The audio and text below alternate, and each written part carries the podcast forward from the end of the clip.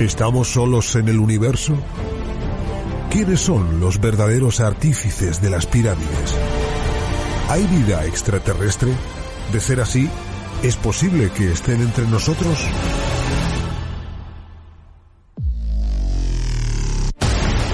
Psicofonías.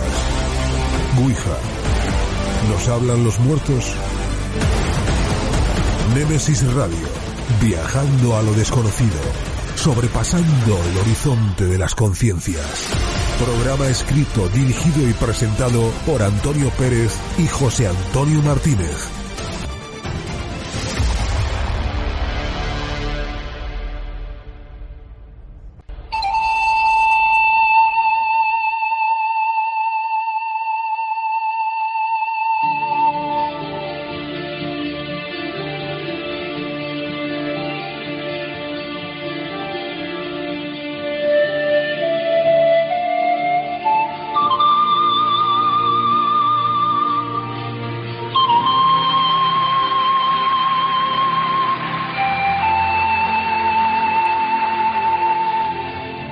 Buenas noches y bienvenidos a Nemesis Radio, vuestro programa de misterio. Saludos a todos los que nos estáis escuchando en este momento por la radio tradicional, a los que la hacéis vía online y lógicamente también a todos los que os descargan nuestros podcasts. Ya sabéis que lo importante es que nos sigáis. Una semana más, un placer estar aquí con todos vosotros surfeando por estas mágicas ondas de radio, pues en la que iremos abordando diversos enigmas y misterios.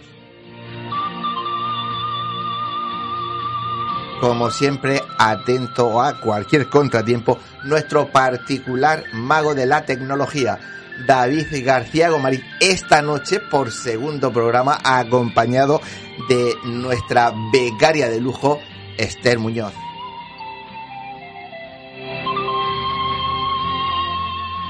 Y ya sabéis, ante los micrófonos, José Antonio Martínez, el fustigador, y quien nos habla y el sufridor, Antonio Pérez. José Antonio, muy buenas noches. Qué malores. Buenas noches, Antonio. Buenas noches a todos los oyentes de NMS Radio. Una semana más.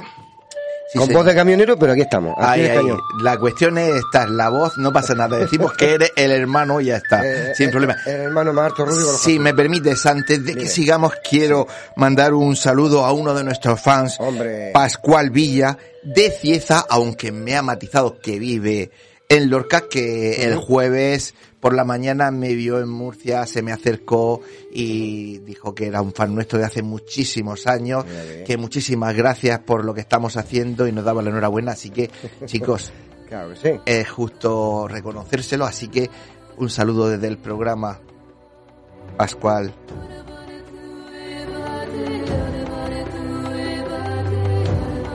No me quieres decir nada, ¿no?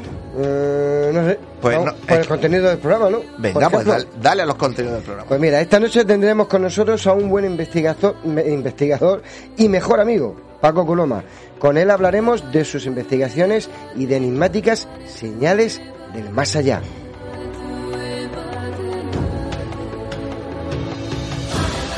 En nuestra sección de crímenes, pues nuestra compañera Mercedes García Velasco nos contará la historia de Fernando González de Castejón, el, arist- el aristócrata de la muerte.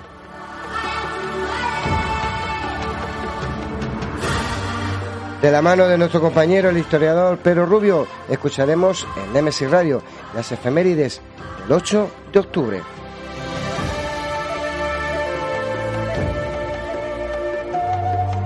Y en historias, cuentos y leyendas, pues esta noche nuestro querido amigo Jesús García nos relatará la historia de la tenebrosa leyenda de las cuevas de Zugarramurdi.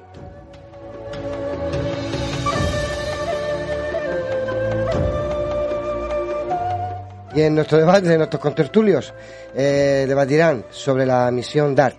La NASA jugando al billar cósmico.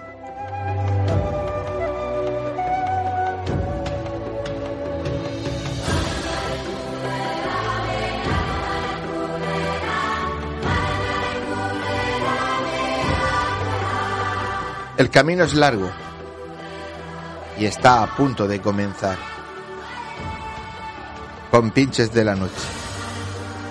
Poneos cómodos, agudizad las orejas. Empezamos.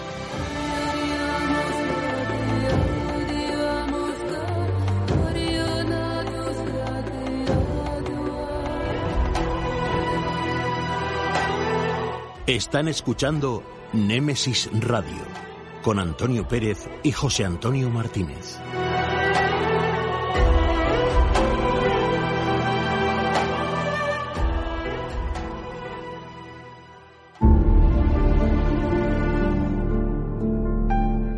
Entrevistas, conocimientos, inteligencia, experiencia.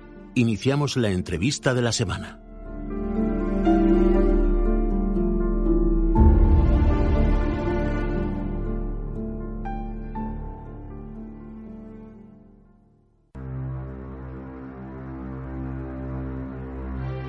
Pues como decía antes José Antonio, esta noche tenemos con nosotros en el estudio a un buen amigo personal y del programa, Paco Coloma. Paco, muy buenas noches. Muy buenas noches. Buenas noches, Paquito. Oye, esta noche vienes eh, una vez más aquí a esta también tu casa, pues para hablarnos de una de tus investigaciones paranormales que a mí me llama mucho la atención porque eh, en concreto nos hablas eh, de un caso en el que tu testigo se encontró con enigmáticas señales del más allá. Así es, por eso lo titulamos Señales del más allá. Señales del más allá.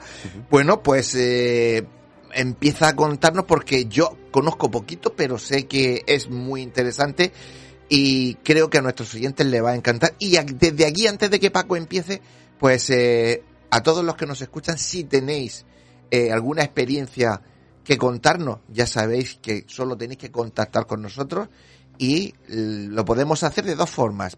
O podemos hablar con vosotros y si no queréis aparecer nos contáis la historia y nosotros en tercera persona la contamos. Dicho esto, que metió la cuña, Paco, vamos a empezar. Eh, esto es la historia de, eh, es una mujer, una chica, que eh, le sucede, bueno, muere un familiar suyo y a partir de ahí empiezan a tener, a aparecer cosas, ¿no? Sí. Empieza por la punta. Bueno, pues empezamos. Pues es son de las historias que te llegan por causalidad, no por casualidad. Siempre. Yo no creo en la casualidad. Y bueno, pues son de estas historias y además son amigos míos, el matrimonio, y en fin, una de las veces que me vio el marido, me comentó, dice, oye, pues deberías de ir a casa porque a raíz de la muerte del familiar de mi mujer, Ujú. ahora lo veremos, pues a ella le empezaron a ocurrir una serie de fenómenos, pues extraños. Pues nada, pues fui y hablé con ella y me, me impresionó. Porque son de estas historias que sabes tú que a, a lo mejor fuman un familiar y llega una señal del más allá, pero es que esta no. Es que estas son varias señales del más allá y además con distintos tipos de, de- de situaciones. Digamos, en casi todo lo que nosotros imaginamos que son imágenes, o sea, mensajes del más allá. Sí, sí, sí. Bueno, pues yo, hay, hay que decir que la voz va a salir más eh, grave porque Ajá. eh, así lo que se, yo, porque Para, no- inter- para que la, la- Claro. esta mujer no sea fácil de reconocer. eh, justamente, porque, allí eh, en Cieza son muy conocidos, ¿vale? Ajá, vale. Entonces son de las personas que no quieren protagonismo. Claro. Perfecto. Ella me dijo que me daba permiso en contarlo en radio, pero Perfecto. yo no quería, Antonio, contarlo yo, porque monólogo contando una historia, pues no Sí. lo sé. Aparte que siempre si tienes la voz Claro. de quien lo hace, Claro. yo- le da mucha más veracidad. ¿no? Claro, por eso es lo que yo le dije. Digo, bueno, yo quiero contar tu historia, pero quiero que la cuentes tú. Claro, que sea distorsionada, pero Claro, se, que pues es la ella. voz se, se va a notar que es más grave. Claro. Bueno, de todas pues, formas, has hecho un pequeño resumen de todo lo que ya te contó, con lo cual tú nos irás contando sí, cosas. hay que de- decir que los audios son más. Yo lo he simplificado para la media hora que tenemos aquí, 40 minutos aproximadamente, porque esto da para un programa como yo hice. Yo hice un programa que da Claro. para una hora casi, Un ¿vale? programa, un programa en tu... Eh, Sí, en, en el, en mi canal de, de, ¿Y de ebooks y en el, cómo en se el programa de la realidad oculta. La realidad oculta. Sí.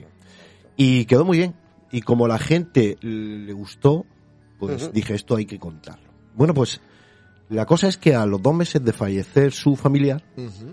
Ella pues empezó a notar cosas extrañas en su habitación. Al principio era como orbes, me contaba, dice, yo veía entre el, el duermevela, eh, veía como orbes, y claro, lo achacaba que podía ser o bien imaginación mía, o bien seres, ¿no? Que, que- estuviesen por ahí pululando. Pero claro, El, el caso más fuerte, el caso más fuerte es que eh, fue una noche donde ella ya notó incluso una presencia física. Y eso ya es más fuerte. Y vamos ahí poco a poco. Claro. Vale, ella por aquel entonces, desde que murió su hermano, eh, sufría insomnio.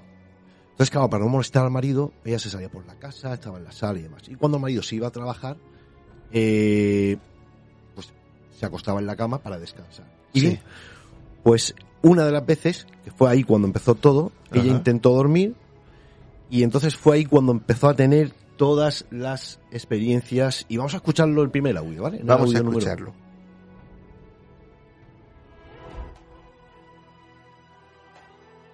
Eh, pues yo con mis ojos cerrados ahí, intentando relajarme, inte- intentando poder dormir. Bueno, de repente eh, eh, tuve una manifestación muy fuerte que me, me abrazó por detrás. Me abrazó por detrás y entonces la, la habitación se impregnó de una luz inmensa, una luz blanca, luminosa, muy grande, muy grande.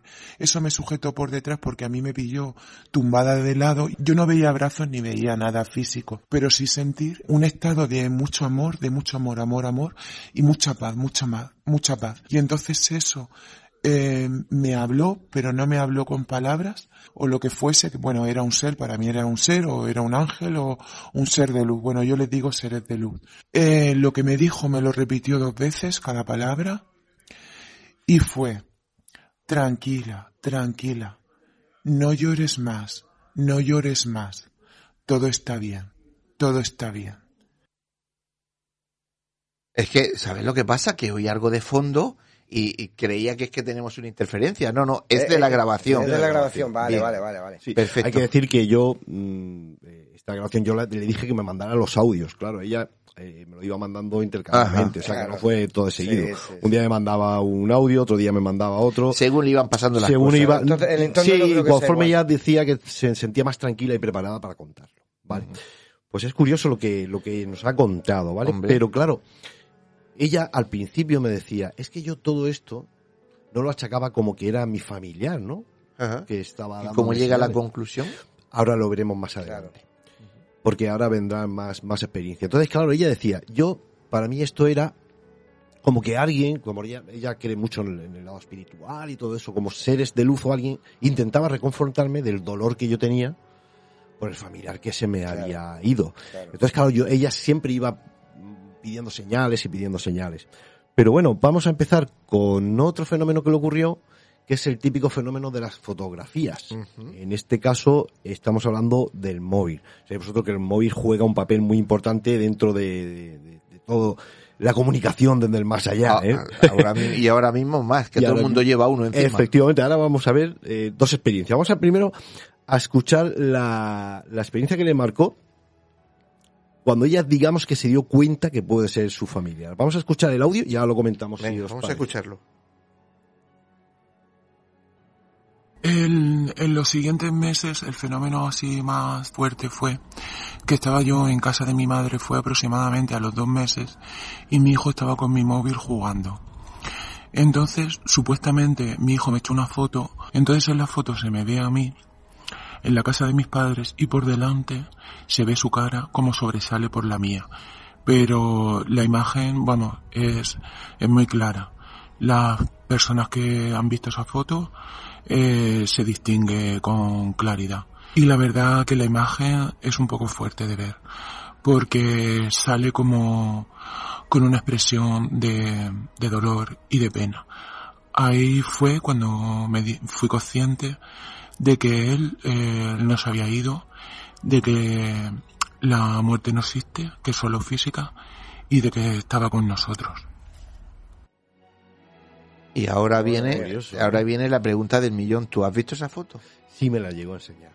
Y Le dije que me la pasara y por cierto no me la ha pasado aún, pero bueno, sí se nota, a ver, claro está yo, eh, el- la cara de- del hermano apenas me acuerdo, pero sí se ve, sí se ve algo interponerse, digamos, delante de ella, ¿vale? Como una figura, sabes tú que no se ve claro todo, ¿no? Pero sí, es muy curiosa la foto. como poco se ve una figura humana, sí, ¿no? sí, se ve la cara, la cara. Pero un rostro, como ella comenta, un rostro de sufrimiento. Ajá. Un rostro Claro. de sufrimiento. Yo Claro. pienso que es que Y ella Dime, dime. Ella lo identifica como el como hermano. hermano. Pero es que más me dijo, es que yo les enseñé a mis hermanas y les enseñé a familiares, oye, ¿veis lo mismo que yo? Y todos le dijeron, sí, sí, es él. Es él. Claro, ahí ella donde dijo, pues esto, aquí Claro. hay algo muy, muy raro, ¿no? Claro, el fenómeno de los móviles, sabes tú que, que es muy frecuente últimamente y Ajá. utilizan mucho, incluso lo de las llamadas Claro, por eso te digo. porque se cuelan mucho eh, desde el más allá, por así decirlo, ¿no? Es un método que utiliza, hemos visto varios casos Claro, eh, que sí, se han llamado Partimos de la base de que un teléfono es un receptor, con lo cual. Bueno, pues en el, el fenómeno del audio también le ocurrió a ella. El fenómeno del, digamos, una llamada. Vamos a, a escucharlo. Vamos a escucharlo. Yo una noche, eh, estando ya acostada, eh, bueno, pues estaba con el móvil, ¿no? Escuchando conferencias y cosas, mirando, bueno, que no había nada que me, interesante que me gustase, y lo apagué. Eh, lo dejé al lado en la mesilla. Eh, al rato de eso empecé a sentir mucho frío, mucho frío. Eh, un frío que te traspasaba los huesos.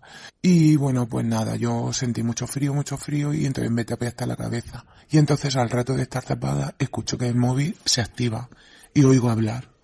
Pero como tenía tanto frío, pues la verdad que no tenía ganas ni de sacar la mano para cogerlo y apagarlo. Lo cual yo pensé que yo que sé que, bueno, el móvil era táctil, pero yo pensé que al dejarlo sin querer, pues me había entrado en algún juego o alguna cosa que había sido yo. ¿Cuál es mi sorpresa? Que al rato de estar escuchando ahí un ruido y una voz como que algo hablaba, de repente oigo que a través del teléfono móvil dicen mi nombre tres veces. Entonces ahí ya fue cuando dije, Dios mío, ¿esto qué es? Eh, ¿Cuál fue mi susto? Que yo pensé que era mi madre que me estaba, que me, que me, me llamaba a través del móvil. Cogió el móvil sobresaltada diciendo, mamá, ¿qué es lo que pasa? ¿Por qué me llama? Claro, la, ya era tarde y entonces al coger el móvil caí en la cuenta de que mi ma- que el teléfono no, no había sonado. Entonces la verdad que yo en ese momento sí que me asusté y me impresionó bastante, sentí un poco de miedo y, y ahí quedó el suceso. Fijaros bien lo que ha dicho. curioso, ¿eh? Fijaros bien lo que ha dicho. Al principio sintió mucho frío Ajá. y estaba dentro de la cama. Sí, bueno, pero es, es un, uno de, los de, de las cosas más comunes que sucede cuando hay cualquier tipo de perturbación paranormal. Lo primero que parece ser que lo que sea esa energía atrae todo el calor, con lo cual lo que se provoca siempre alrededor de las personas es frío. Por eso me llamó mucho la atención este pequeño audio. Porque dije, fíjate que, que es que lo que siempre suele ocurrir, ¿no? Previo a un fenómeno, el frío. Pues bien, ella me contó que a partir de ahí empezó ya los ruidos, los fenómenos en casa. Todo Sí, porque hasta ese momento, En casa no había ocurrido nada. nada. Nada. O sea, hasta ese momento en casa no había ocurrido nada. Yo, yo pienso, y yo creo que es eh, una opinión personal, creo que es, estaba preparándola para el- todo lo que iba a venir. ¿Me explico? Es una opinión personal. Sí, sí, sí. estaba preparándola. Llamarle la atención, para decirle, voy a llamar la atención para que capte de que soy yo, y cuando capte que soy yo, voy a saltar. Y entonces ella me comentaba, que luego lo va a comentar también, de que solo le ocurría esos fenómenos dentro de casa, que lo vamos a escuchar, cuando ella se encontraba mal, triste, porque ella, hay que decir, que estaba muy apegada a su hermano. O sea, eran uña y carne. Entonces, claro, eh, el- su hermano irse tan repentinamente, Claro. pues ahí ya lo causó un shock. Además que se lo contaban todo. Como decía, es que era mi confidente y yo era su confidente. Bueno, bueno, vamos a escuchar si os parece bien los audios. De- el, el audio donde ella nos cuenta todo lo que, lo que ocurrió, ¿vale? Vale. En los siguientes meses lo que ocurrió fue que yo oía pasos por mi casa cuando estaba sola. Siempre, casi siempre todos los sucesos han sido estando sola. Oía golpes, como, pero como que me pican, me picaban con los nudillos, por ejemplo. Vamos a ver, eh, tipo que te dan con el nudillo. Se oían en los cristales, de la ventana, en los muebles, en la tele, eh, se caían fotos sin explicación, pero así de manera brusca, como si alguien las tirase. Era como la respuesta que él tenía a decirme estoy aquí, eh, no llores más. Era cuando me decaía y me venía abajo, era como diciendo pues no te decaigas, no llores más. Bum, golpazo, estoy aquí, eh, eran como para que yo reaccionara y yo me cambiara el chip y me diera cuenta de que él estaba ahí. Y se dio cuenta de que estaba ahí. Sí. Ya la veremos más tarde cómo se dio cuenta. Ella me contaba que todo esto ya empezó a sobrepasar. O sea, eso ya le sobrepasaba. Decía, bueno, una cosa es estar dentro de la habitación, sentir esto, sentir lo otro. Pero ya llega un punto en que cuando ya ocurren fenómenos así, ella ya empieza a sobrepasarle todo esto. ¿Qué es lo que ocurre? Y, y- y- y creo que a todos nos hubiese pasado. Que cuando ya te ocurre algo así y sabes la certeza, o tienes medio certeza de que es un familiar que se te ha ido, ese familiar, Claro. por todos estos, todos estos acontecimientos, todos estos fenómenos, ya empiezas a buscar, digamos, solución o preguntas. Empiezas a hacerte preguntas. Y empiezas a buscar a alguien que te dé una solución o que te diga algo. Y ella lo hizo, porque ella fue una medium. Le hablaron de una medium muy buena y quería saber si todo eso era verdad, por qué le estaba ocurriendo, dónde estaba su hermano, porque la gran pregunta de muchos cuando fallece un familiar es ¿dónde está? ¿Estará bien? Porque eso es así, o sea que, ¿sabes tú que, que- Es muy humano. muy humano, muy humano. Claro, pues ella le hablaron de una medium, fue acompañada de su marido. Yo digo, yo, yo no juzgo todo esto, ni mucho menos, porque yo digo que a lo mejor en su situación hubiese hecho lo mismo. Porque cuando ocurre algo así, Claro. Antonio, no lo La- sé, las te personas, agarras. si las personas cuando estamos desesperadas Claro, claro. nos agarramos a lo que sea. Mi- La- espero que se acercara, se arrimara a alguien que fuera medio, medio decente porque hay demasiada gente sin vergüenza que se aprovecha del dolor. Muchísima, Antonio, muchísima. Por Además, eso. yo se lo dije, lleva cuidado, y me dijo, no, no. Eh, Ella me aseguró de que sí, de que además acertó. Y te quiero decir de que yo, por ejemplo, hace muchos años, eh, conozco, bueno, conozco un amigo que hace muchos, muchos años, su mujer enfermó de cáncer. Y él me decía, es que yo la llevé a todos sitios que me decía, hay un curandero.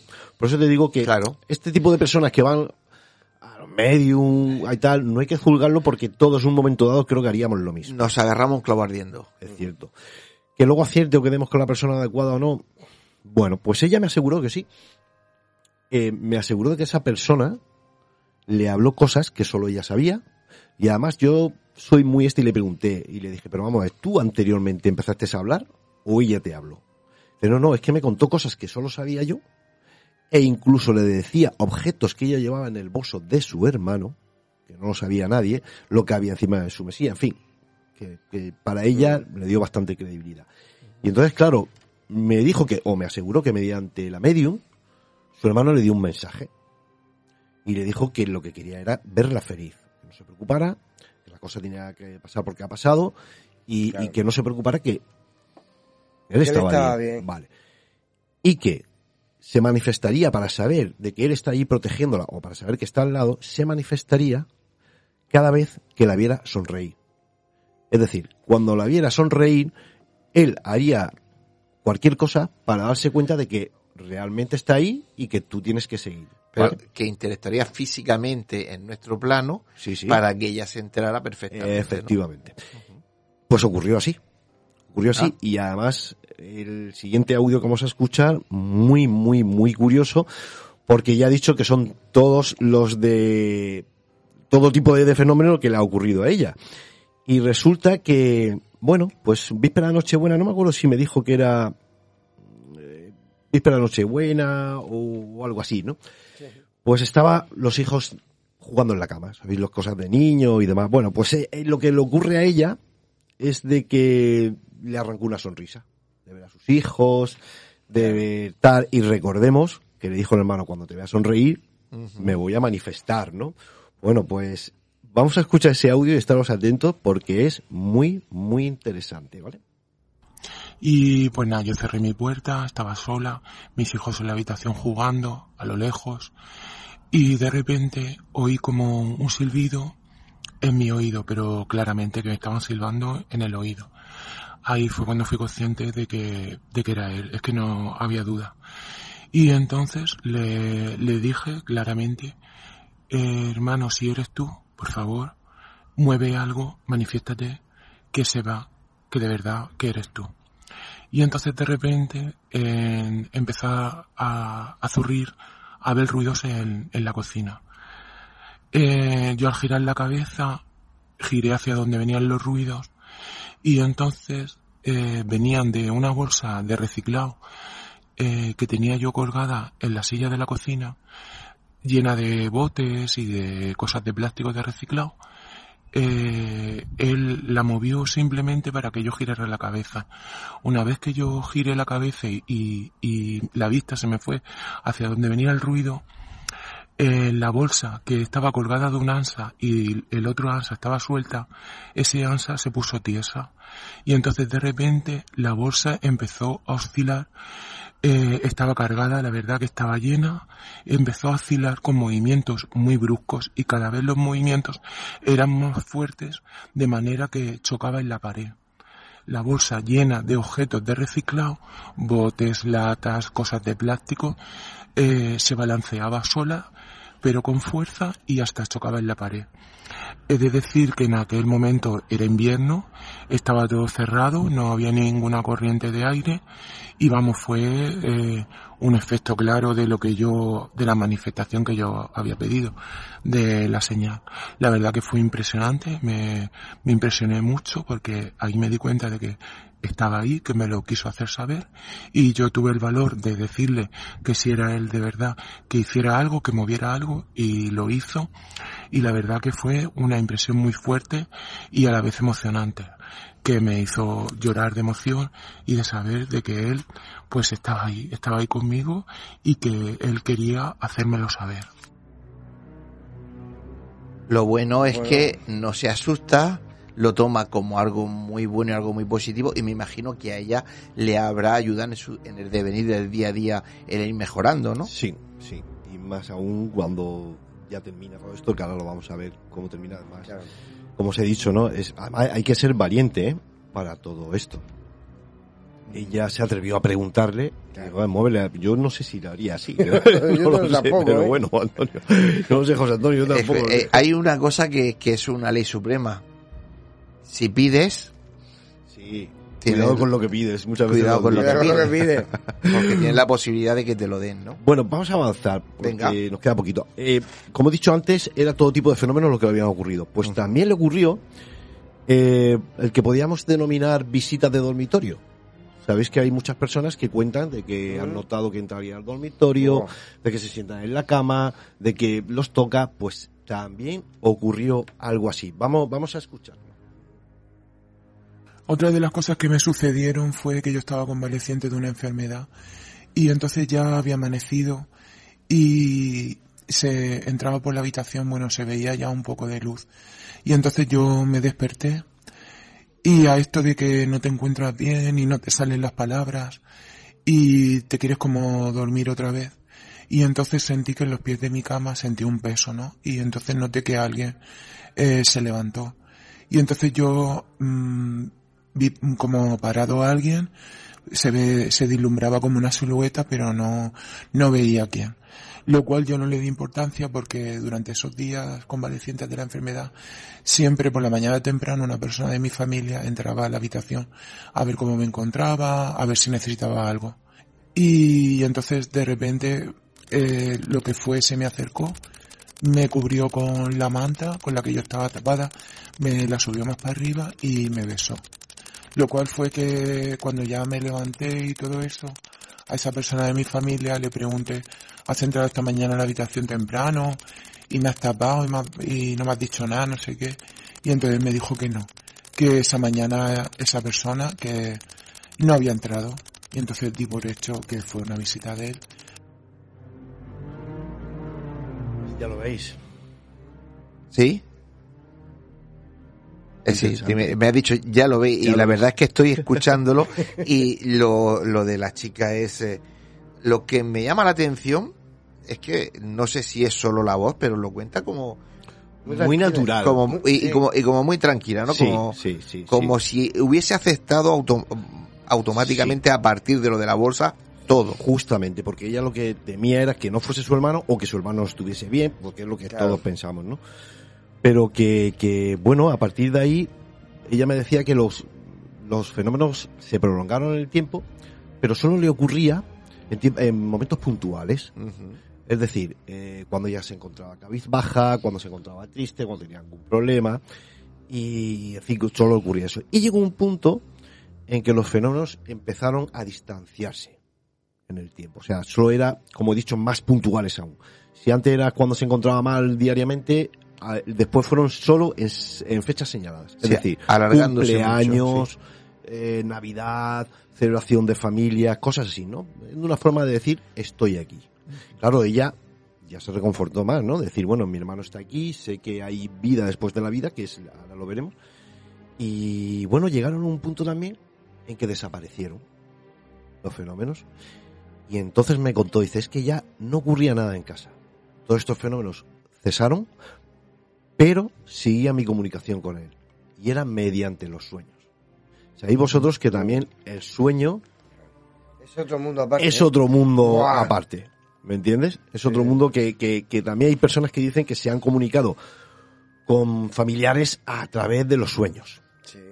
¿Vale? Y entonces, eh, claro, ¿qué es lo que ocurre? Hay personas también que comentan que cuando soñamos con familiares fallecidos, no es que soñemos, es que estamos en esa dimensión. Estamos en, en con ese esos lado. Familiares. eso es lo que eso es lo que se dice. ¿Eh? Es cierto, ¿a que sí? Sí. Bueno, pues también el sueño eh, jugó muy, un papel muy importante para ya ella eh, darme respuesta a una pregunta que le dije.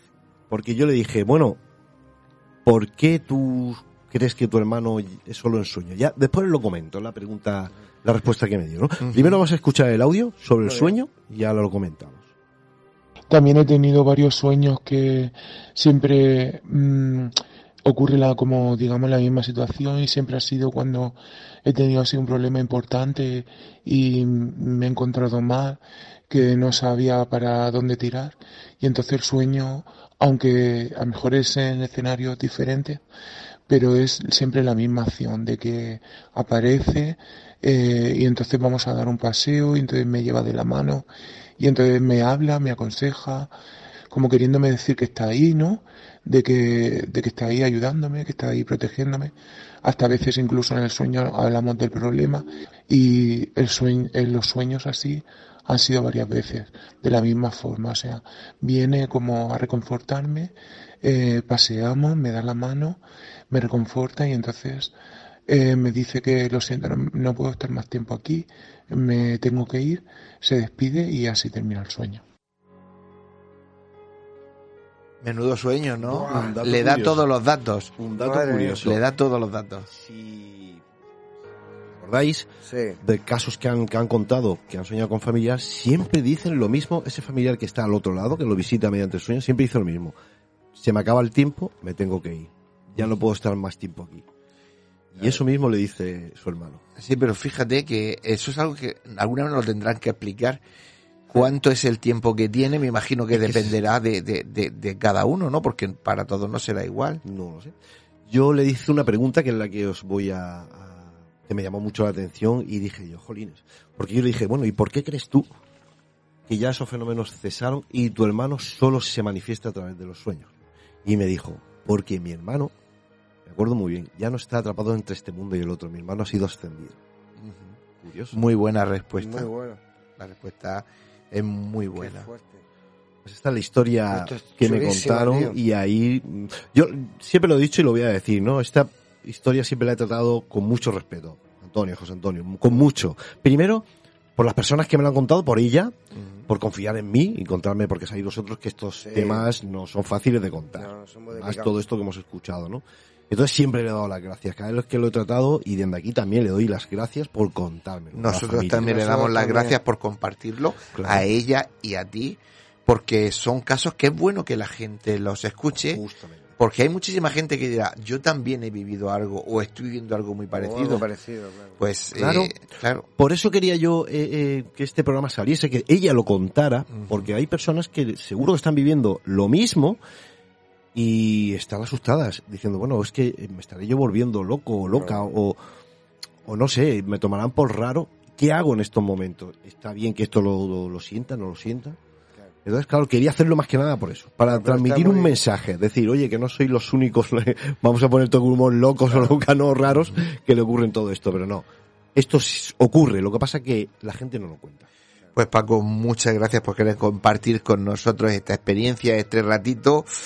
Y hacernos disfrutar con tu presencia y con tus conocimientos que esta noche una vez más has dejado el nivel muy alto. Yo os doy las gracias y además sé que por parte también de ellos por dejarme contar esta historia aquí en tu programa para que lo que tú dices si podemos ayudar a alguien con Así. esto Esa, esa es la idea, ¿no? Nosotros siempre hemos dicho que somos un programa que somos didácticos para que la gente pueda aprender algo, pero para- también para que la gente pueda participar y pueda contarnos sus cosas. Sí, y señor. tener personas que cuentan eso hacen mucho bien, porque Claro. otras que lo viven dicen, ah, pues resulta que no soy yo solo, yo no estoy loco, yo también lo puedo contar. Y nosotros le abrimos la puerta a todo el que quiera contarnos una Claro. experiencia de esa. ese es el tema ese es el Pues muchas gracias, Paco. a vosotros, a Hasta la próxima. Un abrazo. adiós Chao.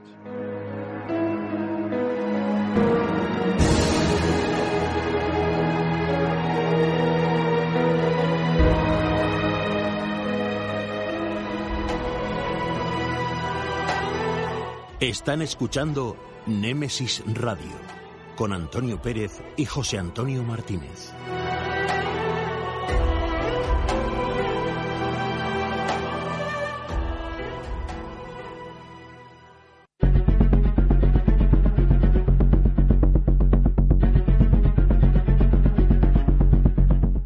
Hablemos de crímenes en Némesis Radio.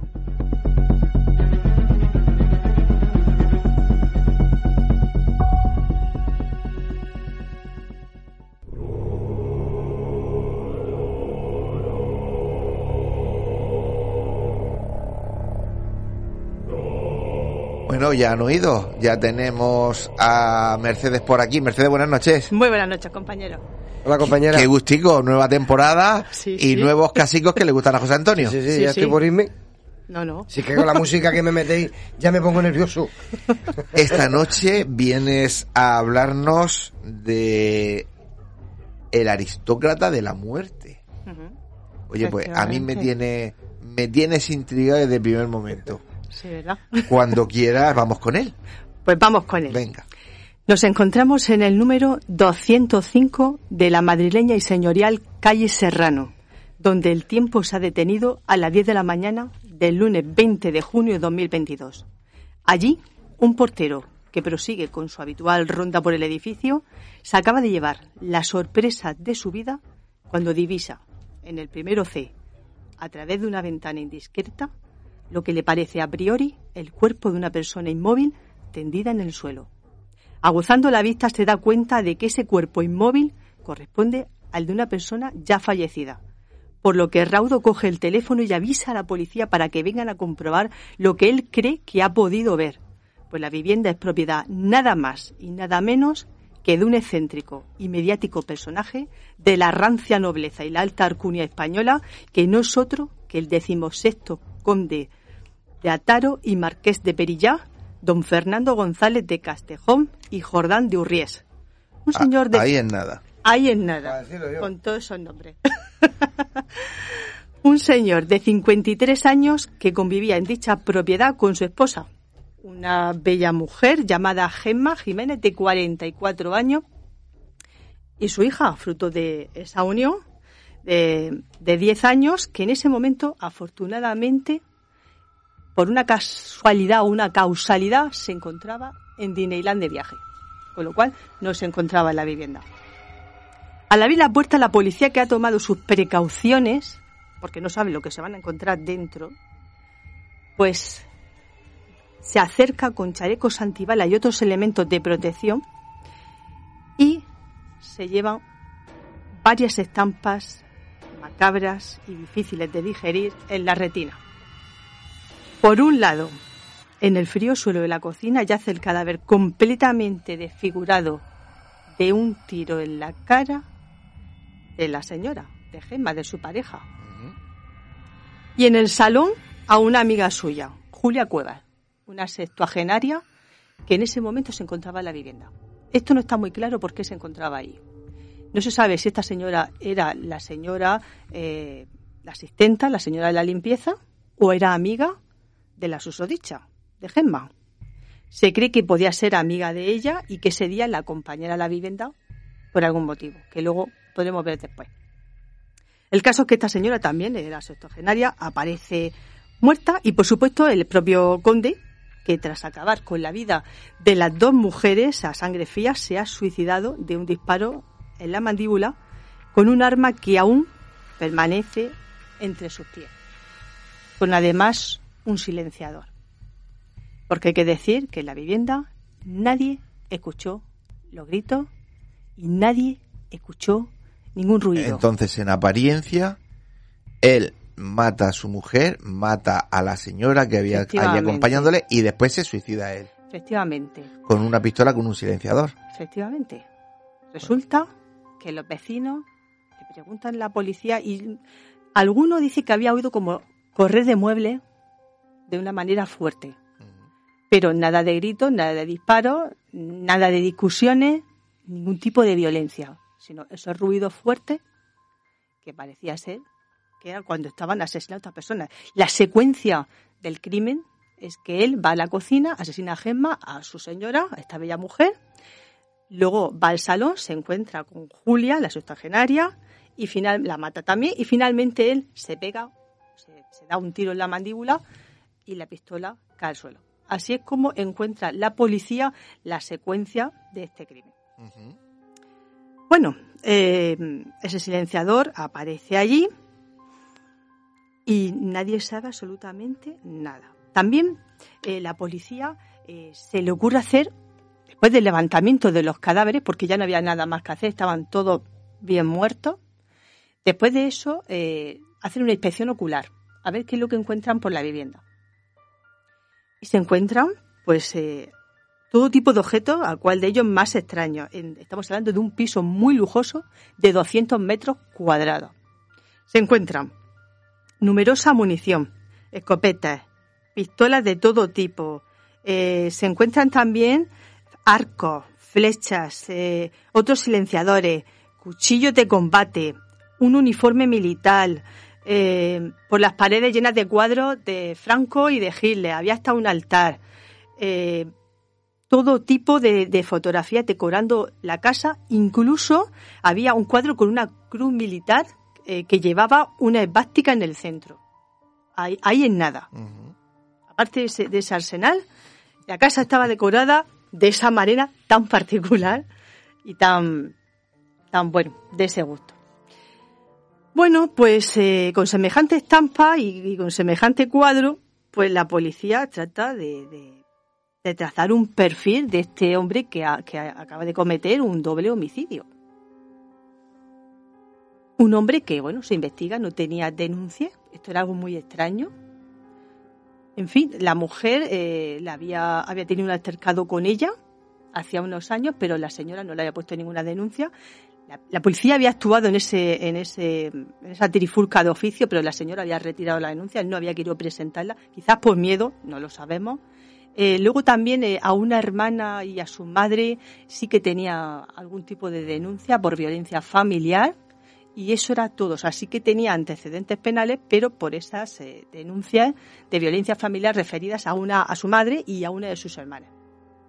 Y hacía ya bastantes años, concretamente estamos hablando de 2009. Con lo cual dicen, bueno, pues este señor, ¿qué tipo de, de persona puede ser? Le preguntan a los vecinos y entonces se encuentra una persona con una doble cara. Por un lado, era una persona con una personalidad violenta, en el sentido de que él, eh, por ejemplo, eh, por ejemplo, llegaba alguien, él le quitaba el aparcamiento a esa persona y encima le pegaba un puñetazo. Oh. Eh, hubo una señora que, que estuvo regando las macetas encima de su casa, encima de su ventana, y textualmente, lo tengo aquí apuntado, le dijo, no siga regando zorra, eh, porque me estropean los Picasso. Tenía unos Picasso en el salón que había heredado de su familia y entonces pues decía que con ese agua pues le iba a estropear los cuadros del salón. En fin, le gustaba ya las manifestaciones y quejarse, la verdad. Otra, en otra ocasión le salió por la noche también a un evento eh, social, tenía muchas amistades socialmente eh, de la aristocracia y resulta que se le olvidó la llave en casa y entonces cuando volvió empezó a tocar todos los timbres de los vecinos y se puso muy violento porque no querían abrirle la puerta y molestó a gran parte del vecindario así varios episodios, como por ejemplo que eh, en, el patio de la comunidad, pues se cogía los cubos de la comunidad, le ponía una especie de, cuadro, de, imagen, a modo de diana, y con las escopetas que él tenía, de las que la policía trató de investigar si tenía permiso, o no ten, tenía permiso de armas, y parece ser que para ciertas eh, armas no tenía, estaban a nombre de otras personas y no tenía esos permisos eso es lo que se cuenta, pues eh, disparaba delante de la comunidad a esos cubos de basura con esas dianas a modo de fotografía. Sí, como amenazando, ¿no? Como amenazando. Sí, de hecho, incluso se paseaba con alguna escopeta de caza ¿eh? y alguno que se pusiera un poco a tiro le amenazaba con pegarle un tiro. Pues vaya una perla, ¿eh?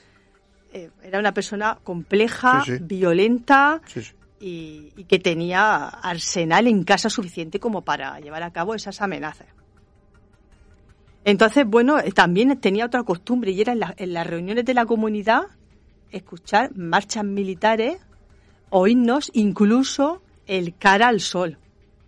Fíjate, no sé si a los vecinos les gustaba bueno, esas eh, cosas. Eso no tiene nada que ver para que él fuese más mejor o peor persona, cada uno tiene Tenía su sus ideal, gustos ¿eh? muy particular, muy, muy, muy particular. Bueno, pues eh, los vecinos estaban ya mm, muy cansados de este hombre, estaban, sí, eh, no sabían ya qué hacer con él, estaban pensando en tomar algún tipo de medida, ¿Y, pero... ¿Y esto dónde nos lleva? ¿A, pues que, ¿A que posiblemente no fuese como se pensó un suicidio? Espera, espera, espera un momentito, vamos a llegar a esa parte. Finalmente, también tiene un lado amable porque las propinas en los bares era muy generoso, una persona que le gustaba en fin, alardear de, de, lo que tenía. De su poderío económico. De su poderío, pero que no era tanto, porque se decía que eh, tenía eh, 700.000 euros retenidos o bloqueados, ese capital, en el Banco de Madrid y que no podía sacarlos, con lo cual eh, debía incluso algunos recibos a la comunidad.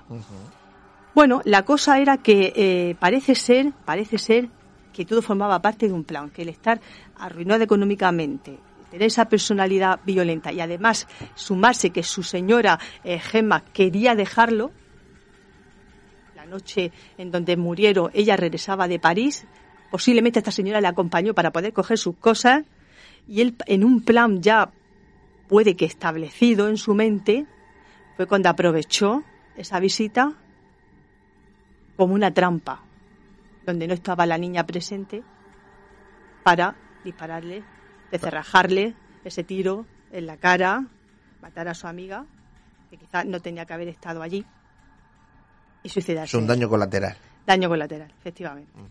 Finalmente, pues este hombre fue enterrado sin más testigos que los sepultureros.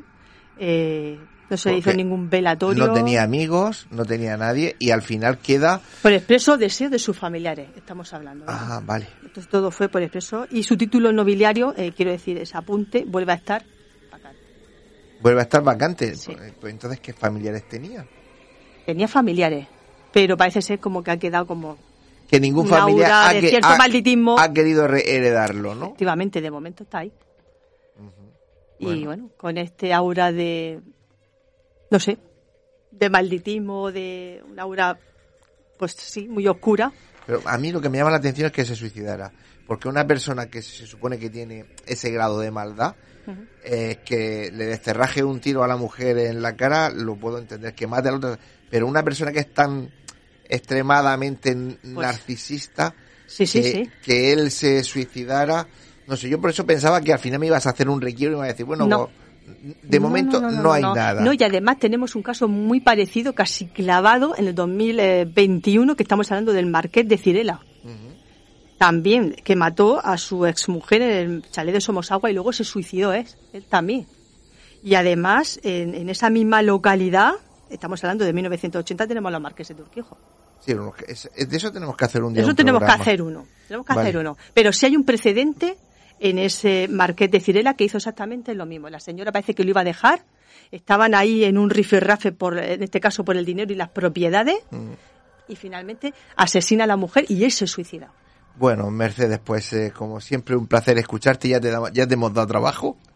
Hay que hacer una especial de los marqueses de Urquijo. Pues sí. Viendo todas las variables posibles que hay. Y, nada, pues como siempre, magnífico trabajo y nos vemos la semana que viene. Nos vemos la semana que viene. He visto que has venido fuerte. Eh. He venido potente esta temporada. Eso está muy bien. Venga, hasta la semana que viene. Hasta la semana que viene.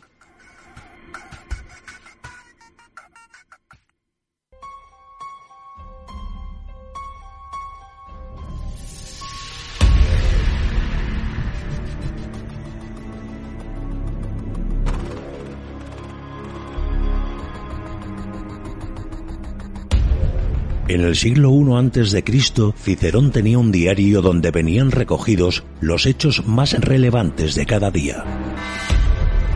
Acontecimientos notables que deben ser recordados, pues son huella inmemorial de nuestro pasado y que debemos conocer para saber quiénes somos, qué hacemos y por qué estamos aquí. Y por ello nunca deben ser olvidados. Para Cicerón era su efémeris. Hoy en día son las efemérides de Némesis Radio.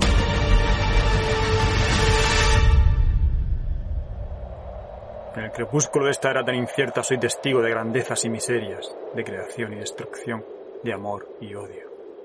Sin fin de epopeyas, odiseas, proezas, lances y gestas que es preciso evocar y no olvidar, pues conocer el pasado es entender el presente y erigir un futuro mejor. 8 de octubre.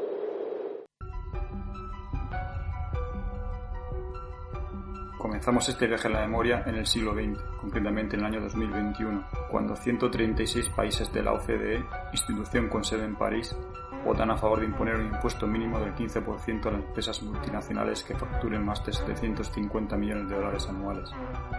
Con esta medida de justicia se espera recaudar unos 125.000 millones de dólares en todo el mundo. Es un primer paso.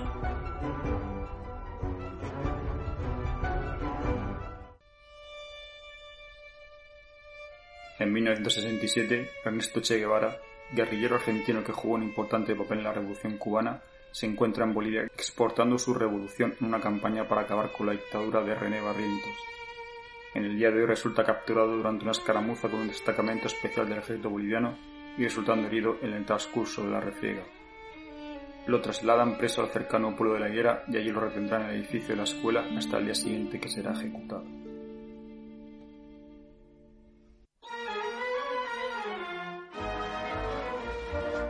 En el siglo XIX, concretamente en 1881, se inaugura la línea férrea que une la ciudad de Madrid con la de Lisboa en una ceremonia que presiden los monarcas de España y Portugal, Alfonso XII y Luis I respectivamente.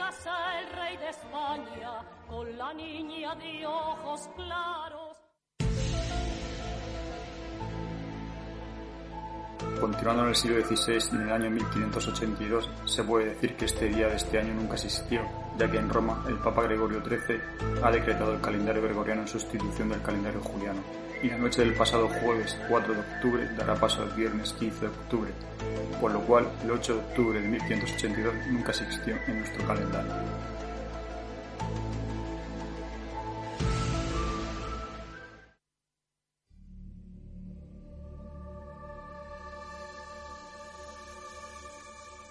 También en el siglo XVI y en 1515, siguiendo órdenes del rey Fernando el Católico, parten del puerto de San Lucas de Barrameda en España tres pequeñas carabeles con una tripulación de 60 hombres, bajo el mando del piloto mayor Juan Díaz de Solís. A principios de 1516 descubrirán el río de la Plata, al que llamarán Mar Dulce, ya que creerán que se trata de un mar con agradable sabor, siendo en verdad un río, al anclar erigirán una cruz en el lugar que llamarán el puerto de Nuestra Señora de la Candelaria y tomarán posesión de esas tierras en nombre del rey.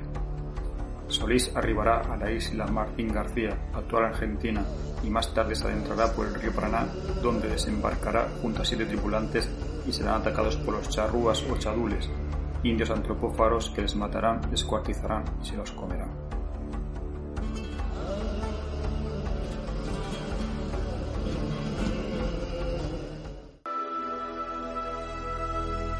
Sed testigos y que todos estos momentos no se pierdan en el tiempo como lágrimas en la lluvia.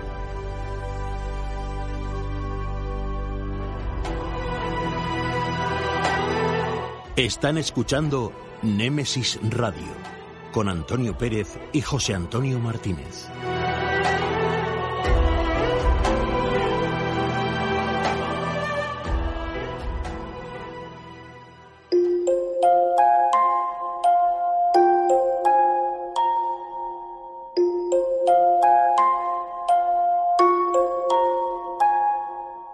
Es el momento. Es la hora de adentrarnos en el enigmático mundo de las historias, cuentos y leyendas.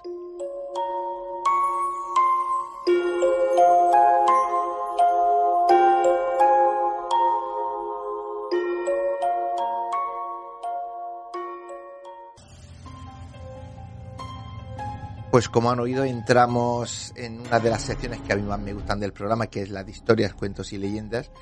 Y esta noche es nuestro querido amigo Jesús García Jiménez, periodista de Canal Sur Radio y responsable de comunicación de la Asociación Esotérica Española, quien nos relata la tenebrosa leyenda de las cuevas de Zugarramurdi. Vamos a escucharlo.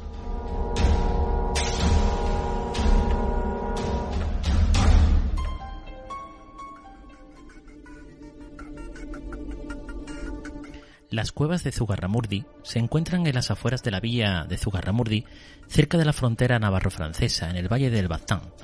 Su leyenda tenebrosa arranca en los sucesos que allí tuvieron lugar en el siglo XVI y XVII, cuando se produjeron los más asombrosos hechos de la historia de la brujería. El sobrenombre de Catedral del Diablo le viene dado por ser el escenario de aquellos ancestrales rituales paganos del culto a la naturaleza.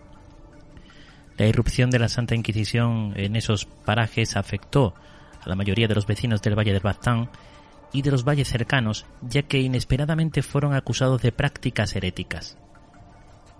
Con la aparición en 1610 del inquisidor don Juan del Valle Alvarado, se inició una serie de pesquisas en las que resultaron inculpadas de delito de brujería 300 personas adultas, sin contar niños y viejos los acusados fueron sádicamente interrogados hasta obtener información acerca de los más secretos detalles del aquelarre brujeril que allí se llevaba a cabo periódicamente. De esta forma se supo que desde 1608 se adoraba al diablo en estos aquelarres en los que participaban tanto jóvenes como adultos y a los que solían acudir desde los lugares más lejanos. Corrió la voz de que las brujas eran hermosas y que las ceremonias de los cultos paganos se mezclaban con el baile ritualístico, la ingestión de pócinas alucinógenas y de plantas afrodisíacas que finalmente, en una terrible explosión catártica, se realizaban colectivamente todo tipo de prácticas sexuales. Tras los primeros interrogatorios, se apresaron a 40 personas inculpadas de máxima responsabilidad en los cultos diabólicos, tras los primeros interrogatorios, se apresaron a 40 personas inculpadas de máxima responsabilidad en los cultos diabólicos. Entre estas se encontraban la reina de la Aquelarre, Graciana de Barrenechea, el Astia jefe, el brujo jefe del grupo, Miguel de Goiburu, la tercera bruja en importancia, María Pérez de Barnechea, el verdugo ejecutor, Joans de Echalar, la hechicera, María Chipia, el Chiapuri, Joans de Goitiburu, el tamborilero, Juan Sansin y otros más o menos importantes en, las, en el escalafón brujeril. Todos ellos fueron trasladados a las cárceles y cámaras de tortura de la Santa Inquisición que se encontraba en Logroño. La mayoría de ellos murió en los potros de tortura eh, y de los que aguantaron, los de mayor fortuna fueron condenados a prisión perpetua y el resto ardió en las piras de fuego encendidas en el auto de fe del Tribunal del Santo Ofidio celebrado en las noches del 7 y 8 de noviembre de 1610. Actualmente transcurridos casi 400 años desde que ocurrieron estos sangrientos hechos, se puede visitar aquellos hermosos paisajes no sin advertir cierta sensación incómoda en todo el cuerpo. Como escenario de los ancestrales aquelarres sobresalen las majestuosas cuevas que se encuentran situadas frente al prado de Berroscovero, impresionante lugar donde se celebraba el ritual de fertilidad y de adoración al macho cabrío, Aquerra. Por el interior de la, de la galería de la gran cueva hay losas adosadas más pequeñas, discurre el río Ipenuco Errequea, que significa la regata del infierno, y cuya entrada a la cueva recibe el nombre de Sogiun Lece o coacho de las orguñas o brujas. En este paraje también se puede visitar el altar de la deidad, lugar donde se sitúa la deidad encarnada en el macho cabrío para ser venerada. Otros de los emplazamientos clave se encuentran en un agujero natural sobre la roca, a modo de confesionario. Era una especie de altar donde se colocaba el Actia, el gran brujo, y donde acudían los acólitos a confesar su comportamiento indigno. También es objeto de gran interés la pila de agua de las brujas, instrumento donde todos los miembros del grupo que participaban en la ceremonia se podían y purificar mojando su cabeza, eh, gesto mágico precursor del cristianismo, y tras este lavado purificador ya estaban preparados para asistir al aquelarre. Además existen unas pequeñas cuevas adosadas en forma de hipogeos que servían de marco para llevar a cabo las pruebas iniciáticas que formaban parte del ritual. El mismo pueblo de Zugarramurdi todavía se alzan algunos viejos caserones del siglo XVII en los que habitaron los protagonistas de los hechos como la casa de Graciana de Barnechea o la casa de María Pérez de Barnechea o la casa del pastor Miguel de Goiburu. En el cementerio de la localidad se alzan símbolos y claves paganas del eh, animismo vasco, como lo son las estelas que sirven de pie a las cruces y otros esquemas megalíticos de este modo abundan las coronas eh, perennes de hierro forjado que corresponden a los ancestrales signos espirituales de los Euskalduaks, símbolos que por ser autóctonos se sobreponen a la simbología añadida posteriormente por el cristianismo. En las afueras de la localidad, rodeando a un pueblo, aún existen diez cruceros, que fueron plantados por la Iglesia para conjurar y proteger a los habitantes del poder del maléfico. Como demuestran los restos arquitectónicos y paisajísticos, la herencia brujeril aún está latente en el Valle del Baztán. Su presencia también se manifiesta en las tradiciones del lugar. Todavía hoy se celebran dos grandes fiestas populares en las mismas cuevas de Zugarramurdi, donde en el mes de agosto se rememoran aquellos aquelarres.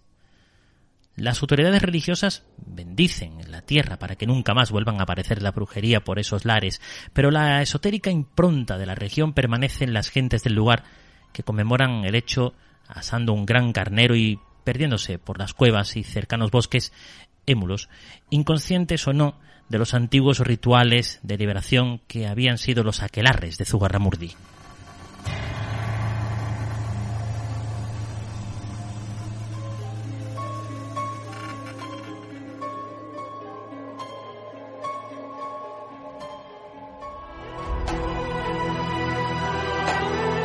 Están escuchando Némesis Radio con Antonio Pérez y José Antonio Martínez.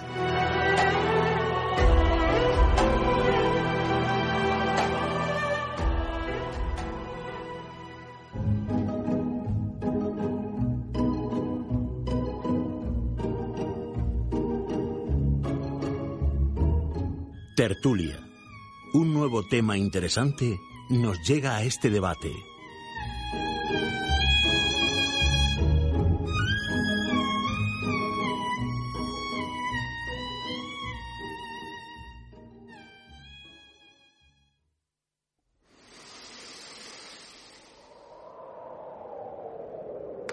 Pues esta noche, como habéis oído, entramos ya en tiempo de debate.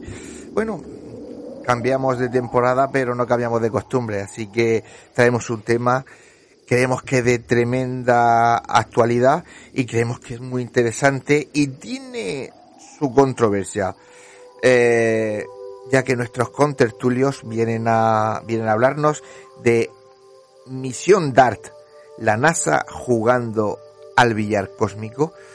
Ahora entenderán por qué ese título. Pero bueno, la pregunta tiene mucha amiga, así que José Antonio, mejor que hablen nuestros contertulios que para eso han venido esta noche. Y bueno, el tema está sobre la mesa. Pues sí, como siempre decimos, ahí tenemos el tema. Hoy tocaba uno de astronomía, que es como me gusta. Y, bueno, ya que hace poquito eh, ha pasado lo de la misión DART de la NASA, pues qué mejor que, que para, bueno, pues para, para debatirlo esta noche. Vamos a presentar a los contertulios que vamos a estar esta noche encima aquí en la mesa, aunque uno lo tenemos un poquito más lejos, que es Miguel Ángel Ruiz. Buenas noches. Muy buenas noches, encantado de estar con vosotros. Bueno, tenemos también a Paco Torres, buenas noches. Hola, buenas noches. Y a Rubén Cerezo. Muy buenas noches, ¿cómo estamos? Pues eh, vamos a empezar con el, con el debate. Paco, yo creo que la misión DAR es muy sencilla, es decir, han encontrado eh, un grupo de asteroides y, han querido hacer una prueba, pero danos un poquito más de información. La, la misión DART, lo primero que decir es que es un hito histórico en la historia de, de, la, de la carrera aeroespacial.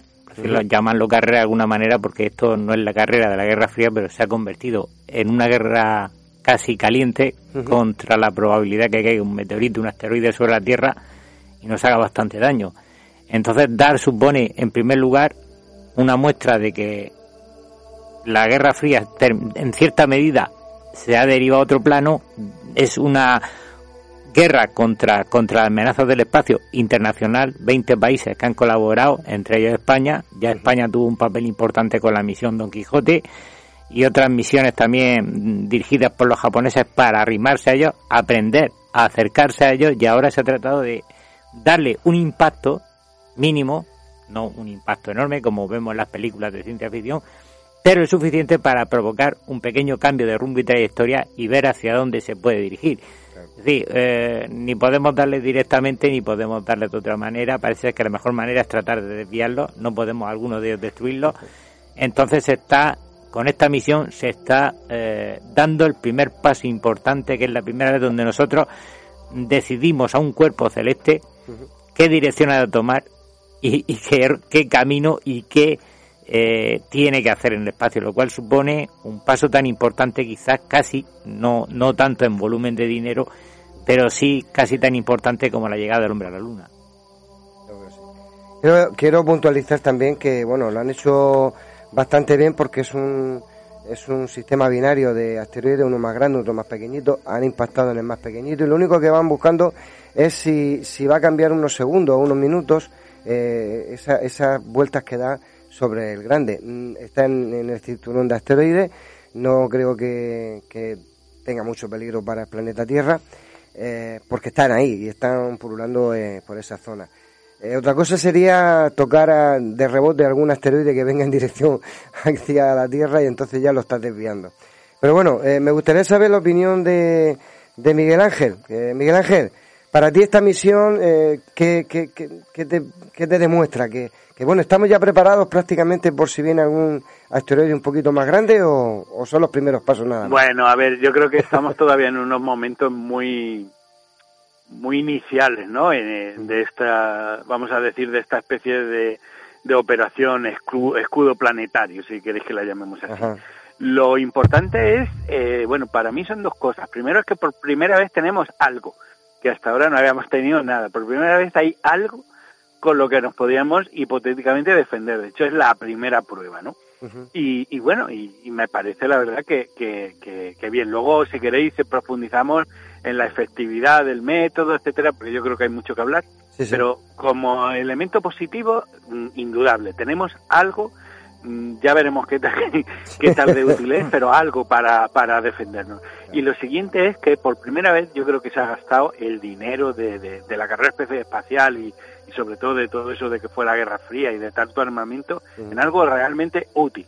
O sea, por primera vez hemos, yo creo que es un dinero que está bien gastado, después de las miles de cosas que hemos visto, eh, unos gastos eh, estratosféricos solamente por ver qué país tiene supremacía, qué país va por delante de otro. Yo creo que es una, una misión que da un poco de esperanza que muchos países juntos puedan defender por primera vez algo que es lo que es común, que es la Tierra.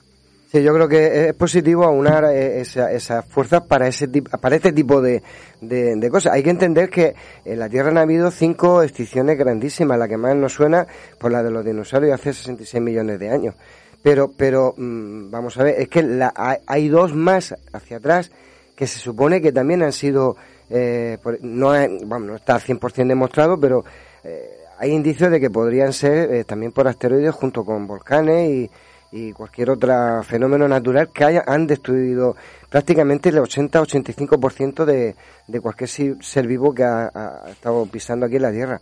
Creo que es importante que ya se dé esos primeros pasos, pero hay que entender de que el asteroide es muy pequeñito, el artefacto que han llevado para allá también es muy pequeñito, que son los primeros pasos. La verdad que el valor que tiene es muchísimo, pero hay que pensar que cuando venga un asteroide un poco más grande, eh, si seremos capaces de, de, interceptarlo con el tiempo suficiente, que esa, esa es otra.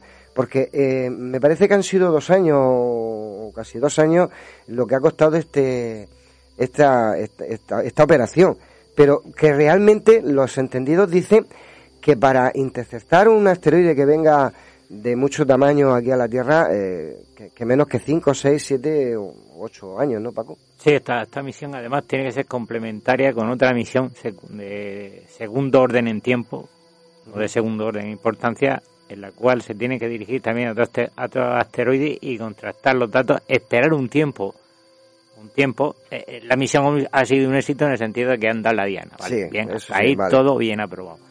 Pequeño no es paso. poco, ¿eh? No es poco, no. Un pequeño, como dijo Neil Armstrong, es un pequeño paso para mí, pero un gran paso para la humanidad. Efectivamente, Miguel Ángel decía muy bien que es algo que parece que estamos en los albores, la primera vez que se hace algo que parece que puede funcionar con un éxito relativo.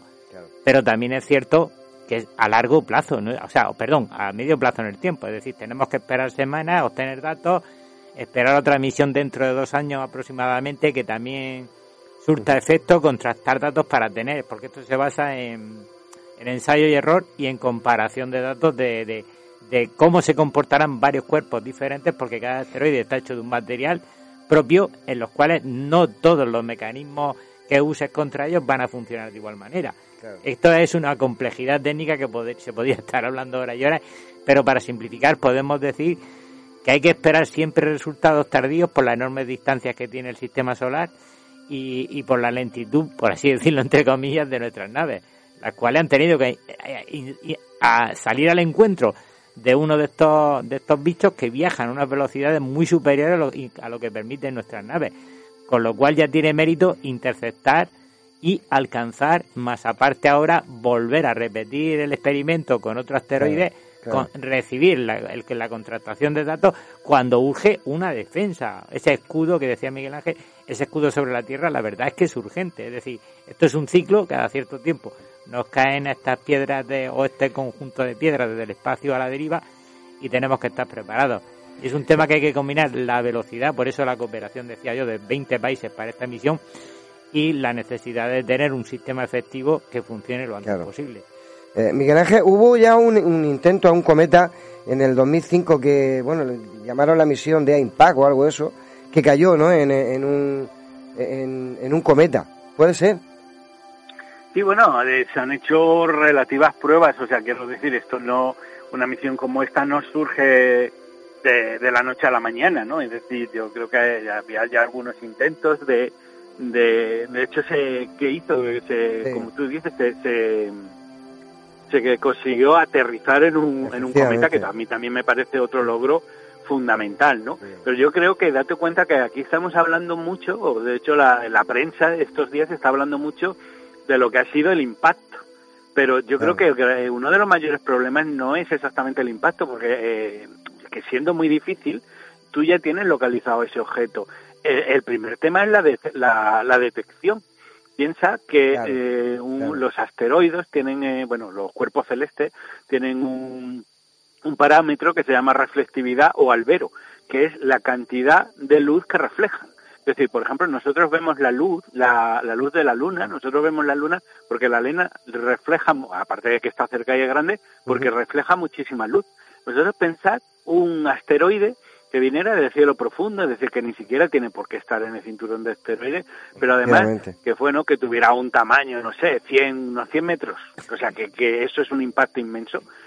Pero que apenas reflejase la luz y que nosotros no vemos. Y ese yo creo que es el gran reto, actuar eh, en tiempo real y con premura, porque eh, voy a dar un dato y ya si queréis pasar al debate, acordaros este que fue el famosísimo objeto, el, el Oumuamua, este, Ah, el sí. pensad que ese objeto nosotros le vimos cuando estaba a nuestra altura y ya se alejaba de nosotros. No Claro. lo vimos venir. No lo vimos venir. Eso es fundamental. Porque aquí puede pasar el efecto, eh, bueno, pues el efecto misil, ¿no? Eh, Un misil sabéis que va eh, más rápido que muchas veces que la velocidad del sonido. Cuando tú no lo oyes, o sea, cuando, cuando Claro. tú lo notas, es porque lo tienes encima, ¿no? Yo creo que ese es el gran reto, al margen de, de- de, bueno, de otras miles de, de variables que, que yo creo que tienen este tipo de misiones. Claro, y que podemos tocar más adelante. Eh, Rubén, te toca. Muy buenas, vamos a ver. Eh, bueno, yo siempre estoy de acuerdo en casi todo con, vo- con vosotros, pero aquí yo veo grandes, eh, grandes líneas o trazas que no me cuadran. Lo primero, lo primero es que los científicos explican que mover una roca de 160 metros, de 160 metros, haciendo colisionar una pequeña nave de 500 kilos, pues aunque llevara todo lo que quisiera llevar, por mucho empuje que tenga, yo no veo que haga una gran, un gran impulso, porque estamos hablando de un choque a 23 kilómetros por hora, o sea que tampoco sería algo que, que fuera algo impactante. Por otro lado, hay esto, como bien dice Miguel Ángel, yo siempre lo apoyo en, la- en sus comentarios, eh, es, en su momento se explicó tanto Isabel Herrero como James Hormo de Intel Zexic hace más de 10 años que estaban ya dándole vueltas a este proyecto y que era algo que tenían que realizar de una manera u otra. Pero que decían que los grandes fallos eran que no, que podrían eh, planear todo esto y que todo esto se hacía con unos cálculos matemáticos, que eran todo una, una serie, pero que lo importante era saber que llegaba, que de nada servía todo lo demás. Luego, por otro lado, eh, modificar la órbita de un, de un asteroide o cualquier tipo de, de arrojo o satélite que pudiera venir del espacio exterior tiene consecuencias gravísimas, porque igual que no vemos que nos llega, porque para eso tendrán que, que darle una vueltecita a todo esto, el, lo que se, se comentaba directamente desde, desde, desde la NASA era que se, la situación era sencillamente que si yo hago una carambola como si estuviera jugando al billar, porque no deja de ser una mesa, para explicarlo así Sí. eh, amablemente, el problema es que puede ser peor el remedio que la solución, porque tú una vez que impactas a un objeto que no tiene una forma y que tiene unas rotaciones concretas, lo impactas, lo deformas o simplemente no haces nada, pero lo, lo, lo sacas de su ruta de Lo origen, alteras. lo Sí, alteras, lo alteras. puede chocar con otros que a lo mejor no estaban ni en ruta y, co- y, en- y hacer una carambola donde todo el plano eh, de asteroides podría cambiar totalmente y, y esto Claro. producir un mal mayor o que de alguna forma pudiera impactar y que se disolviera en varios trozos que también es la idea de bueno si llegan trocitos pequeños no es lo mismo que si viene un pedazo de de, de- de asteroide Claro, como del- tamaño de Central pero Park todo claro. depende de lo que venga. Claro, exactamente. Pero ¿qué es lo que sucedía? Que si rompía trozos, en demasiados trozos, lo que se podía era fusionar con otros asteroides o chocar con otros asteroides y modificar sus coberturas. ¿Por Claro. qué? Como bien ha dicho Paco antes, nada más empezar, mm, cada asteroide tiene una formación rocosa de, un- de, de materiales distintos. Por lo Claro. tanto, estamos hablando de pesos específicos, de velocidades, de volúmenes, de, de tolerancias. Claro. Es decir, esto es un disparate. O sea, como prueba está muy bien, como, como Bueno, idea... bueno, pero un primer paso, eh, Sí, sí, no le quitemos la, No, no, no, no, le no. quitemos la esa. No, de hecho, eh, estamos hablando de que, por ejemplo, mm, no sé si era, si era, tengo, que, tengo el dato por aquí, vamos, que, que si no, no me acuerdo de todo. El, hay un satélite italiano, el Licia Cube, creo que es, o Cube, ¿vale? Que tiene dos, eh, dos supercámaras que están pendientes de todo lo que está sucediendo y las han bautizado para dolor de, de José Antonio, Luke y Leia. No, este- el Capitán Kirk no sale aquí. No sale ahí. Entonces, claro, yo creo que, que es una situación difícil Claro. Y además los resultados todavía no los sabemos, ni tardaremos en saberlos. ver. Miguel Ángel, algo que aportar. Algo que decir. Sí, no, básicamente lo que es la, la dificultad de... Es lo que dicen, que si nosotros localizamos un movimiento que más o menos tiene un equilibrio, ver si, si las consecuencias de, de modificarlo, pero luego también un tema muy, muy claro, y es eh, una física básica de, de segundo de, de y es lo que es la cantidad de movimiento, es decir, eh, la cantidad de movimiento, digamos, es que es la capacidad que tiene un cuerpo de, de- de influir movimiento en otro, ¿no? Que al final es un producto de la masa por la velocidad. Entonces, nosotros estamos tratando de alterar la órbita de un asteroide que es mucho más masivo que un satélite y que además va a una velocidad mayor. Entonces, el producto de su masa por su velocidad es muy superior a lo que nosotros vamos a hacer. Claro. Eh, ¿Qué significa esto? Pues es como si uno coge y quiere alterar el movimiento de un, de un automóvil pues tirándole una pelotita de golf. Es una cosa así. Sí. La suerte es que en el, en el cielo, pues claro, el- no tenemos roza- rozamiento y a lo mejor vamos, si, si le damos de lado, si hacemos ese efecto billar que hablabais al principio, pues le vamos a modificar un 0,001 la órbita. Claro, si el, si el objeto está muy lejos, a lo mejor ese 0,01 es suficiente como para que salga de la, de la etapa de, Claro. vamos a decir, de la zona de peligro. Pero si nosotros cogemos ese objeto y le, y le, y además y sobre todo si es un poco grande y un poco pesado, y le, y viniera directamente a una zona, vamos a decir, eh, que ya está muy cercano a la Tierra, a lo mejor no podemos hacer nada, que yo creo que ese, Yo, para mí, yo creo el gran problema de, de, de ser capaz de detectarlo, de ser capaz de verlo y que a lo mejor no tenemos tanto margen de, de, Claro. maniobra, precisamente por la masa del, del, del, Del del asteroide, claro. que aquí hemos ido hacia el pequeño, era unos 160 metros, que aún así es muy grande, pero pensar que el que hubiera sido el peligro es eh, el hermano de, de Dimorphos, que se llama Dídimo, y que es un pedrusco de 760 metros. ¿Qué, ¿Qué haces tú con un satélite ahí? Que va, eso es diferente. Hombre, eh, hay Claro. una cosa que está clara. Ellos, en la física del espacio no es la terrestre. Nosotros estamos acostumbrados a la que nos enseñaban en, en bachiller, en BU, en la formación profesional, pues que yo recuerdo era una física adaptada a nuestro mundo, a la superficie del suelo, newtoniana. Estamos hablando del espacio donde, donde esos cuerpos no tienen tienen masa, pero no tienen un peso, no están sometidos, por ejemplo, hombre, el problema sería para mí que estuviera ya en entrada, en caída libre en la Tierra, y ya sí, sí conjuga la atracción de la Tierra Hombre, y ya... tienen masa, pero tienen una, in- una, una inercia, eh, que es de lo que Sí, se ya, trata. tienen velocidad, por supuesto, ¿no? Si sigue, sigue estando claro que, que, que la masa más la velocidad del conjunto, pues es lo que determina la fuerza. Eso siempre pasa en todos los lugares de- del cosmos. Pero, pero si ellos lo han calculado así es porque debería de funcionar.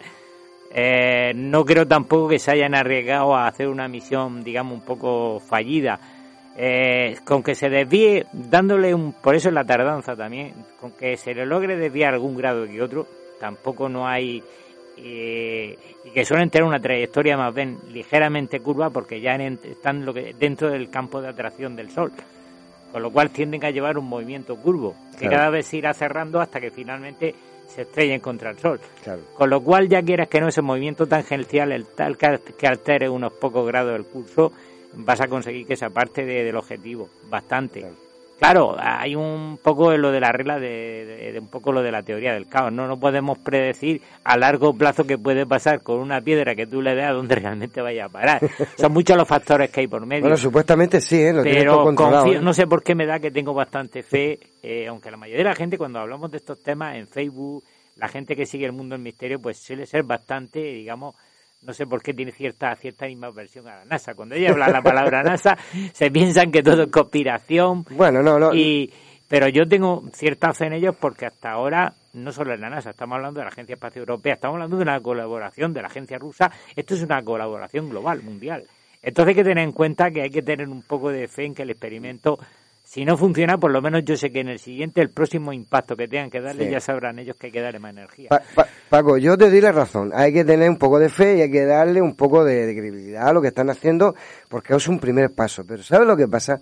Que después vemos que pasan asteroides rozando, asteroides que no se han dado cuenta que han pasado y, y nos dicen que el 80-85% lo tienen controlado de, de más de 10 kilómetros. Yo sigo diciendo, como ha dicho Miguel Ángel, que un cuerpo que viene hacia, hacia la Tierra o en dirección al sistema solar mm, es un cuerpo, un asteroide que no, no tiene luz propia, es decir, es la que refleja de- del mismo Sol.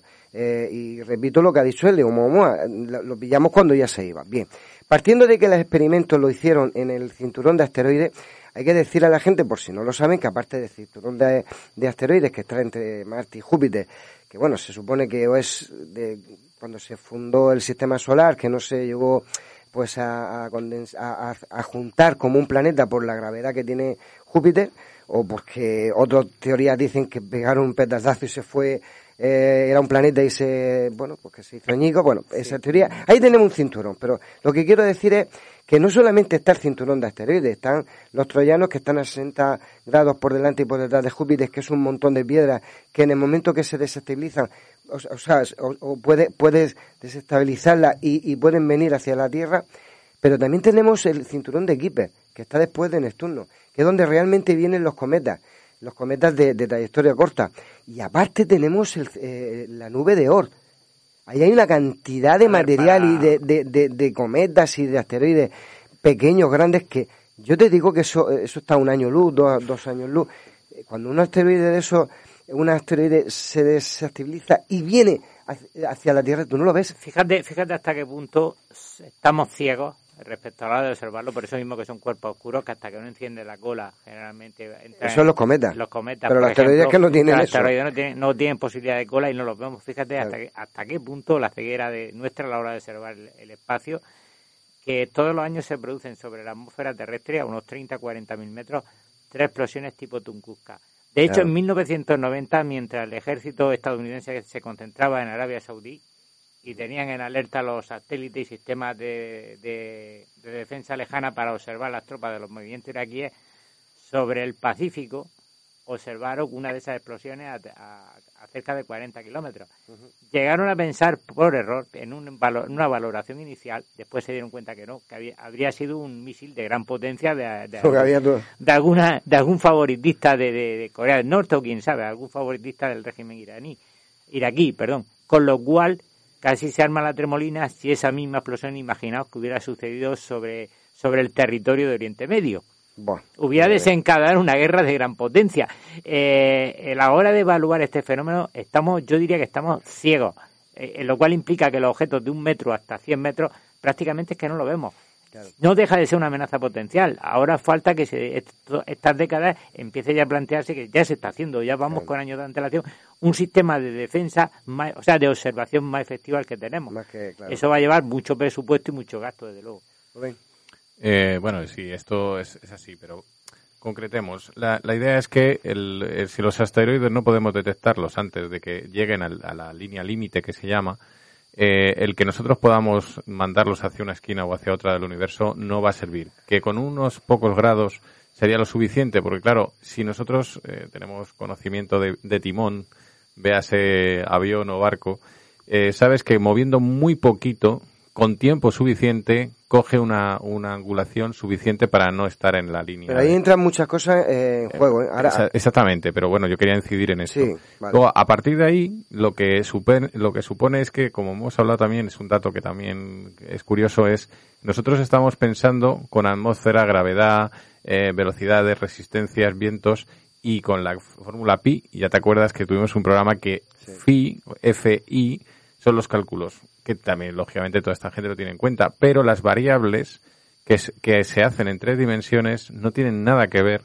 con los cálculos terrenales. Entonces, ¿qué es lo que sucede? Que aunque pudiéramos controlar y tener 20.000 millones de ojivas nucleares para des- desviar y no con un satélite, es que, como ha dicho antes, es como tirar una piedra a, a un coche, no se va a mover el coche.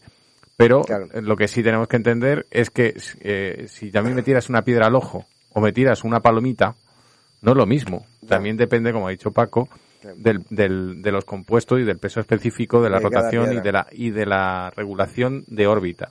Esto me lo, me lo comentó un amiguete precisamente hablando de esto. Me dijo que la órbita, si, si es una espiral, ¿no? Porque todos pensamos que va haciendo circulitos muy bonitos y ovalos, ¿no? Pero en realidad es una, una órbita en espiral. Si en, la, en el momento le das en el, en el sitio apropiado, eh, puedes hacer cualquier cosa, pero también puedes desviarla no fuera de la Tierra, sino hacia la Tierra. Entonces Claro, nadie puede... con- Es que no puedes controlarlo controlarlo. realmente. Entonces esto sí que es algo que no sé, que nadie ha planteado, solamente se han dicho qué fotos más bonitas, hemos tirado un satélite, pero nadie ha explicado las consecuencias de, de estos señores. no, que- ahí- donde la han tirado no, no hay, no hay- cre- creemos que no hay problema. Bueno, creemos. Yo ya- yo ya no me creo nada, o no, sea- porque hombre, es- son asteroides binarios, uno más grande y el otro está girando y le han dado pequeño, o sea, y de ahí no se va. Eh, Son millones, son sí, millones de kilómetros. Miguel Ángel. Sí, no, básicamente ese es el tema ese, que yo creo que nosotros hemos impactado al pequeño y de alguna manera, claro, cuando hablamos del billar parece que estamos pensando en movimientos rectos Claro, no. y no son órbitas. Entonces, eh, Dimorphos va orbitando alrededor de Didimo. Entonces, aunque nosotros movamos al pequeño, el grande sigue tirando de él. Entonces, ¿ahora qué pasa? Que lo que te- tenemos que pasar unos meses y igual un par de años en viendo cuánto y cómo hemos conseguido modificar la órbita. Yo creo que ese es el gran experimento. Es el, ver el, eh, ver el, el resultado, ¿no? Claro, es que uno ve las películas de ciencia ficción y todo el mundo se piensa que la nave de Star Trek va en línea recta, que no toma curvas. Y realmente Bueno, esto- estamos en una órbita, ya he dicho antes que estamos en un sistema solar donde la masa, aunque, vale, la gravedad es una fuerza débil, sutil, pero realmente también ejerce, el Sol ejerce fuerza y todo lo que está alrededor del Sol está describiendo círculos, elipses, eh, es decir, estamos jugando en una especie de, de, de sumidero a cámara lenta donde todos los cuerpos tarde o temprano, hombre, no llegará el, el día en que antes habrá ido a la porra el Sol, antes de que perdamos a la Sí, Luna. La. Luna se aleja de nosotros, otros planetas tienden a caer hacia el Sol, otros ya colisionaron, por eso tenemos los- los- las, dos, las dos órbitas de asteroides, los dos cinturones de asteroides. Claro. Es decir, es pleno movimiento y... y- Bueno, y- pero hay una salvedad y es que estáis asumiendo que cualquier amenaza es interior al sistema solar. Es decir, ya sea el cinturón de Kuiper, ya sea la nube de Oort, pero también podría ser que tuviéramos cuerpos que son absolutamente de espacio profundo, que son interestelares, que no formaran parte y que, y bueno, eso es poco frecuente, pero es otra posibilidad, ¿eh? Hombre, claro, Un objeto como- que pudiera venir hacia la Tierra y que no Claro. esté en órbita Claro. alrededor del Sol. Claro, como que un Momoa se nos podía haber venido contra nosotros en un momento dado. Por ejemplo. E- Efectivamente, es que lo que te digo, y además esos, si vienen directos, no tienen un movimiento angular en el cielo tan, tan, tan marcado. Porque ese, ima- vamos a pensar el choque perfecto, en el que viniera casi directamente a la Claro. Tierra, tú le ves de lado, la Tierra se está moviendo y cuando llega impacta. Pero a lo mejor ellos, claro, no es un, un sistema al que, por ejemplo, ahora has dicho que hace poco que va a haber un, uno que es potencialmente peligroso. Claro, tú tienes eh, las efemérides de ese cuerpo y ya conoces su trayectoria. Pero si le descubres y viene directamente hacia ti y que tiene poco movimiento relativo en el cielo porque porque viene hacia ti, o sea, vamos a decir que viene enfilado, deben ser difíciles de ver, ¿eh? Muy, muy difíciles, yo creo muy difíciles. Rubén. Sí, bueno, yo es que aquí voy a darle la puntilla. Eh, se habló hipotéticamente, ¿vale? De que un asteroide pasara lo suficientemente cerca de la Luna, obviamente impactaría con la Tierra en la rotación eh, práctica. ¿Qué es lo que sucedería? Si la Luna absorbiera el impacto, podría, como absorbe miles de, impactos eh, día a día, por eso la cara oculta de la Luna está perforadísima y la otra no, eh, ¿qué es lo que sucedería si fuera lo suficientemente grande y pudiera chocar con la Luna y nosotros no pudiéramos hacer nada? Porque, claro, para poder impactar a ese, a ese asteroide tendríamos que llevarnos la Luna por delante, lo cual no podría ser. Entonces, eh, aquí vendría la hipótesis. Si impactara un satélite, lo perdón, un satélite, un asteroide, lo suficientemente grande para que diera a la Luna y el impacto o la colisión se fragmentara, sería el desastre absoluto y eso no hay previsión ni facilidad ni nada en este momento que se pueda hacer para pararlo. Entonces, aunque pudiéramos verlo llegar, si la Luna en un momento determinado se pusiera en medio, el, eh, la ruptura sería tan brutal que no podríamos además atender a dos trozos. No hablo de dos y de tres y los que fueran. Y con tamaños pequeñitos relativamente. Si cayeran todos al mismo tiempo sería el acabose. O Armagedón. O sea que es que aunque pudiéramos controlar todo esto, Claro. solo sería válido es en, en un en uno a uno, un face to face, pero pero más no. O sea que es que te- esto está muy bien planteado, pero yo le veo todas las lagunas que quieras. Ah, eh, Yo voy a reforzar lo que ha dicho Miguel Ángel. Eh, han descubierto dos asteroides especialmente rojos que se supone que vienen del cinturón de Kepler, pero que vienen en dirección para acá. Es decir, eh, se han salido de, de, su, de su órbita y, vienen de- del sistema solar exterior. O sea que eh, si es posible que, vengan cuerpos y no nos demos cuenta. Aquí hay otro problema, que hemos impactado una, un, pequeño artefacto en una piedra muy pequeñita simplemente para ver si puede desviarse unos segundos o unos minutos de, de esa trayectoria. Aquí el, problema empieza a, empieza a hacerse un poco más grave cuando decimos, vamos, eh, el, el asteroide que viene eh, es de 100 metros, vale, pues puede hacer daño en la Tierra, pero no tanto como un asteroide de, de 10 kilómetros o 15 kilómetros. Supongamos que es de 10, 15 o 20 kilómetros, o muy parecido al que eh, mandaron a los, a los dinosaurios al, al otro mundo. Pues eh, ahí empezamos a decir, ¿dónde hay que interceptar ese asteroide? tenemos cohetes con la propulsión suficiente como para llegar porque los expertos lo que dicen es entre 5 y 10 años para detectar un cuerpo que no irradia luz, que no sabemos dónde viene y que tendríamos que eh, mandar ese, eh, ese cohete para que explotara al lado, no romperlo, sino explotar al lado y que lo desvíe ese, esos milímetros. Para mí es donde empieza la, la dificultad ahí. No sé lo que tú opinas, Miguel Ángel. Pues es que un cuerpo de 10 kilómetros ya estamos hablando de, De palabras mayores. dimensiones Claro. Mira, yo, yo si habláramos de un cuerpo de, de, de 10 kilómetros ya, o sea que ya eh, empieza a ser grande, eh, hombre, yo mira, eh, hay que tenemos una suerte y es que vivimos en un sistema en un sistema solar que ya digamos tiene una cierta antigüedad, es decir, eh, más o menos las órbitas ya están bastante eh, Definidas, en un punto de una estabilidad grande, ¿no? Claro. Y de hecho nosotros eh, aquí en la, en la Tierra tenemos dos ángeles guardianes, que uno se llama Júpiter y el otro Señor. se llama Saturno. Sí, señor. Son dos elementos tan absolutamente grandes que de alguna manera han pacificado, han domado y han estabilizado, eh, bueno, gran parte de lo que son sus órbitas. Eh, pensar que, por ejemplo, mira, eh, si yo no recuerdo mal, si no recuerdo mal, me parece que Júpiter tiene 67 lunas.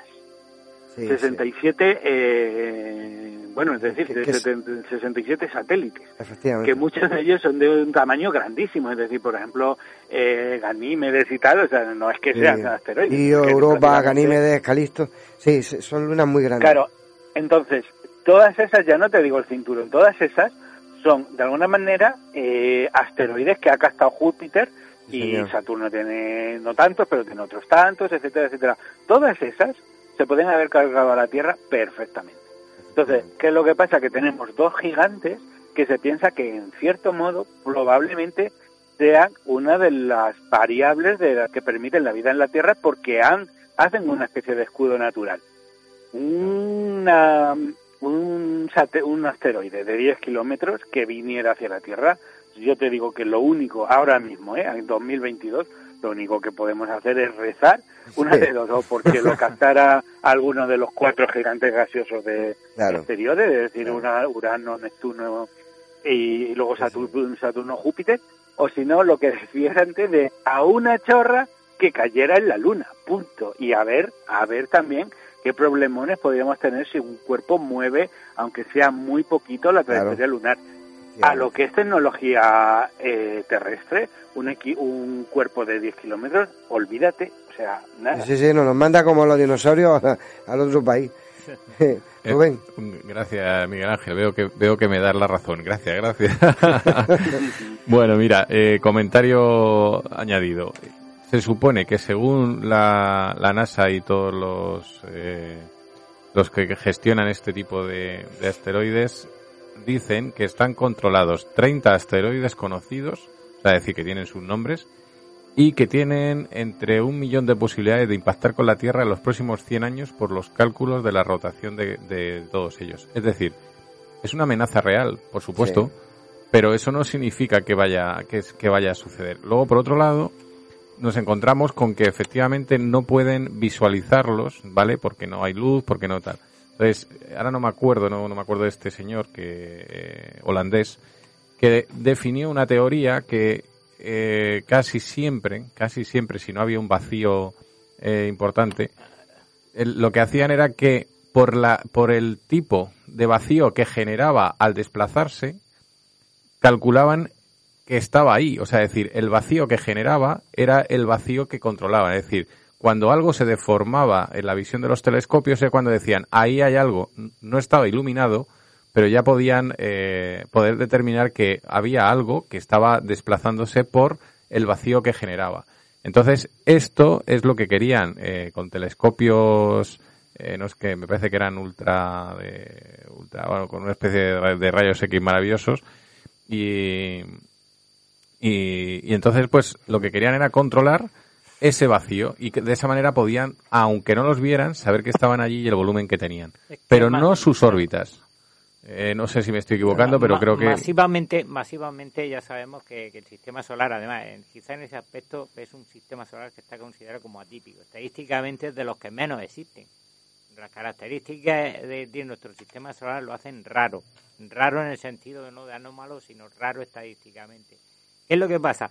Que hay, un- ya lo hemos hablado José Antonio en otras temporadas, en otros programas, del famoso planeta X este que faltaría, o, o bien que se trate de una enana marrón o de algún agujero negro pequeño, algo está empujando periódicamente y cíclicamente a esos cinturones de, de- de asteroides que provocan que nos caiga eh, cada cierto tiempo esa famosa lluvia de piedras que, que provoca extinciones masivas y que ya va iría Claro. por la quinta extinción masiva.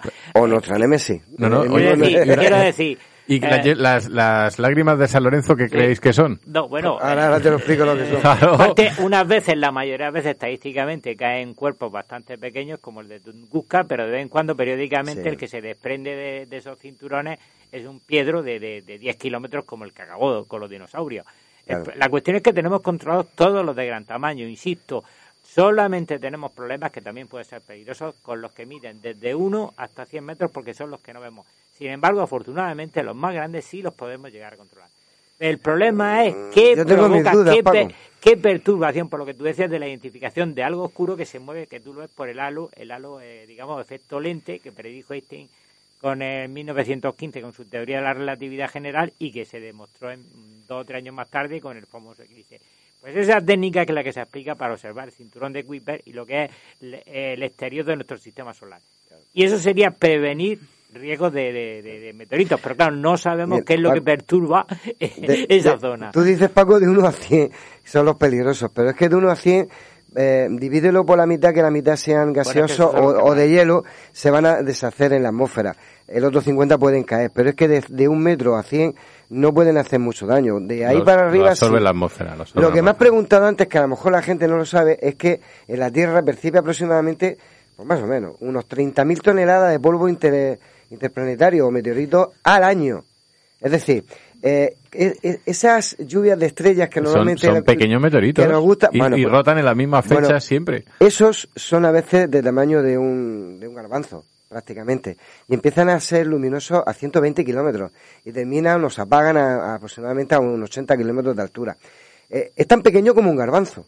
Pero eh, eso significa que- dos cosas. O que hemos pasado por la trayectoria que anteriormente ha pasado un cometa y ha dejado ese polvo, o, son pequeños asteroides que pequeñitos que pululan ro- por ahí, por ahí, exactamente y, justo. ro- y rotan siempre en las mismas fechas porque son las mismas eh, los mismos ciclos Sí, de pues, rotación no, pero normalmente cuando son, por ejemplo, la- la- las Perseidas o son, son que, bueno, pues son concretas de, de un cometa que ha pasado y como la Tierra Sí. va girando, pues año tras año va cambiando también su posición. pero, siempre pasa por el mismo sitio efectivamente. efectivamente pues no tienen volumen para moverse Eh, están ahí están ahí Miguel Ángel, No, sí, sí, pero que eso mismo, ¿no? Que un, lo de las Perseidas es eso, que cruzamos una zona que hay polvo, pero fíjate que, que eso que es una de las de los grandes hobbies muchas veces de los Sí. aficionados a la astronomía, que qué bonitas que son y qué peligrosos si aumentan de tamaño. ¿eh? efectivamente. Sí, bueno, ya, ya sabemos que las leónidas acabaron como Genjodaro. Claro. Sí, nosotros se pensaba que había sido una bomba, muchos de estos de apasionados de la arqueología de la arqueología perdida, pues con, siempre han hablado de, de una bomba atómica en Mohenjo-Daro. Bueno, pues sabemos que fueron las famosas Perseides. Sí, a veces son polvo estelar y otras Sí, veces a son veces algo no. más que polvo estelar y ya se han llevado por delante alguna que otra civilización. y luego luego tenemos el, el megacráter de, de la Sí. Ribera Maya en México Sí, que- que bueno supuestamente- que se supuestamente hizo pero ahora también han dicho porque quería hacer la anotación de lo que habéis comentado antes que para los para que se extinguieran los dinosaurios realmente fue que coincidieron que fueron dos impactos al mismo tiempo. Que Me- crearon una nu- una neblina una nubosa que cogió los dos los dos eh, hemisferios y lo y lo cerró todo. Escucha, un, un, un- un- un petardo de esto de 10 kilómetros levanta tal cantidad de polvo que te tiras por dos años sin ver el sol. Claro. Que, que eso es lo que realmente ca- causó... A- acabó con la vegetación. Acabó Y- con la y se vegetación, murieron los de hambre. se murieron y los carnívoros de- se quedaron sin comida prácticamente. Si fíjate que en cualquier extinción de las cinco eh, rondan casi el 85% de los seres vivos desaparecen. Eh, Lo primero pues, fueron los marítimos porque estaba la vida en el mar, pero en estos últimos Se acabó el plancton Bueno, porque, no, había, eh, porque no había luz. Claro, pero este último, gracias a, a- a ese asteroide, estamos nosotros. Porque si no, estaríamos todavía. Lo cual quiere decir Claro. que vinimos de fuera. bueno, de fuera. Hombre, de fuera, no, eh, gracias a ellos. la Mi- geneti- mi- genéticamente. mi- Miguel Ángel. No, que por eso dicen de que nosotros en realidad aquí estamos de prestado, somos invitados y no, y que las verdaderas habitantes, las verdaderas dueñas del planeta son las bacterias, en el sentido de que Sí, son señor. ellas las que permanecieron, permanecen y permanecerán. No, no podemos asustar a la gente solamente con el hecho de que el cometa, eh, o, o sea, perdón, un asteroide sea un elemento destructivo. Al mismo tiempo es un elemento generador de vida. Y cada vez tenemos más conocimiento y ya se ha descubierto el, el- el año pasado se descubrieron elementos bastante importantes lo que sería cadenas de aminoácidos, aunque no se ha encontrado una, vale, bien, alguien me dirá, no se ha encontrado una bacteria a bordo de un meteorito, pero sí se ha encontrado elementos, bueno, que si quitamos el HL aquí, el famoso 8000, ¿te acuerdas de Ah, Marte? sí. Pues, que ALH están 8001 discutiendo HL todavía está dando... No, es que todavía no lo saben, los científicos no lo saben. lo que quiero decir con esto es que tanto crean como destruyen. Es decir, nuestros océanos ya se viene afirmando y se viene ya casi categóricamente que nuestros océanos se formaron del impacto de lo que Claro, de aster- asteroides de asteroides portando y agua. Y ya digo que este año pasado se detectaban aminoácidos importantes que ya son síntomas de que cualquier día, el día en que podamos visitar el, el cinturón de Kuiper, no nos asuste que algún meteorito de los restos de algún planeta que haya tenido vida anterior es decir, eh, haya arrancado bacterias o, algo similar, puesto que estas sobreviven, muchas de ellas eh, sobreviven en ambientes tremendos, como serían muchos kilómetros, roca adentro, zonas de volcánicas, donde nosotros considerábamos ahora que la vida era imposible. Todo esto hay que tenerlo en cuenta como un poco decir, así compensa el universo, crea y destruye. Bueno, pues como dicen por ahí, los, los que somos frágiles aquí en esta tierra somos nosotros. La vida, la vida siempre surge, si os dais cuenta, siempre. Han habido cinco extinciones y la vida se ha, se ha abierto camino. ¿eh? De una forma u otra se han abierto. Sí, yo de todas maneras digo que vinieron del espacio todos esos esa- esas cadenas de ADN y, y de ahí salimos del agua porque de la Tierra estaba la cosa jodida. Eso sí. Pero sí. La panspermia. Lo- de, todas maneras, sigo, sigo diciendo lo mismo, que también el, el aporte que ahora mismo cuando se compone la Tierra y se rehace de, de impactos, luego sabemos que se tiene que enfriar porque eso es una piedra candente y luego eh, se genera todo lo demás. Eh, cuando es candente no puede albergar vida porque lo quema todo, o sea, está todo muerto, ¿no? No tiene, no tiene razón de ser. Entonces, ¿cómo llega la vida aquí? A través de más asteroides. Ya, o sea claro. que hasta que, y hasta que no se sitio. hace la atmósfera que puede repeler todas esas cir- circunstancias, siguen llegando pequeñas cantidades. Pero, claro, eh, la vida se- siempre se abre camino por una sencilla razón, porque siempre está constantemente llegando vida. De ahí que, que descubramos ahora especies que no conocíamos y de ¿y esto dónde salió? ¿Dónde estaba escondido? Yo creo que, sí. yo creo que, que es lo bueno y lo malo, pero yo entiendo que desviar cosas que pueden ser buenas, como también malas, pues no es un, no es, no sé, me parece un poco mm, arriesgado. Miguel Ángel, quedan cinco minutos.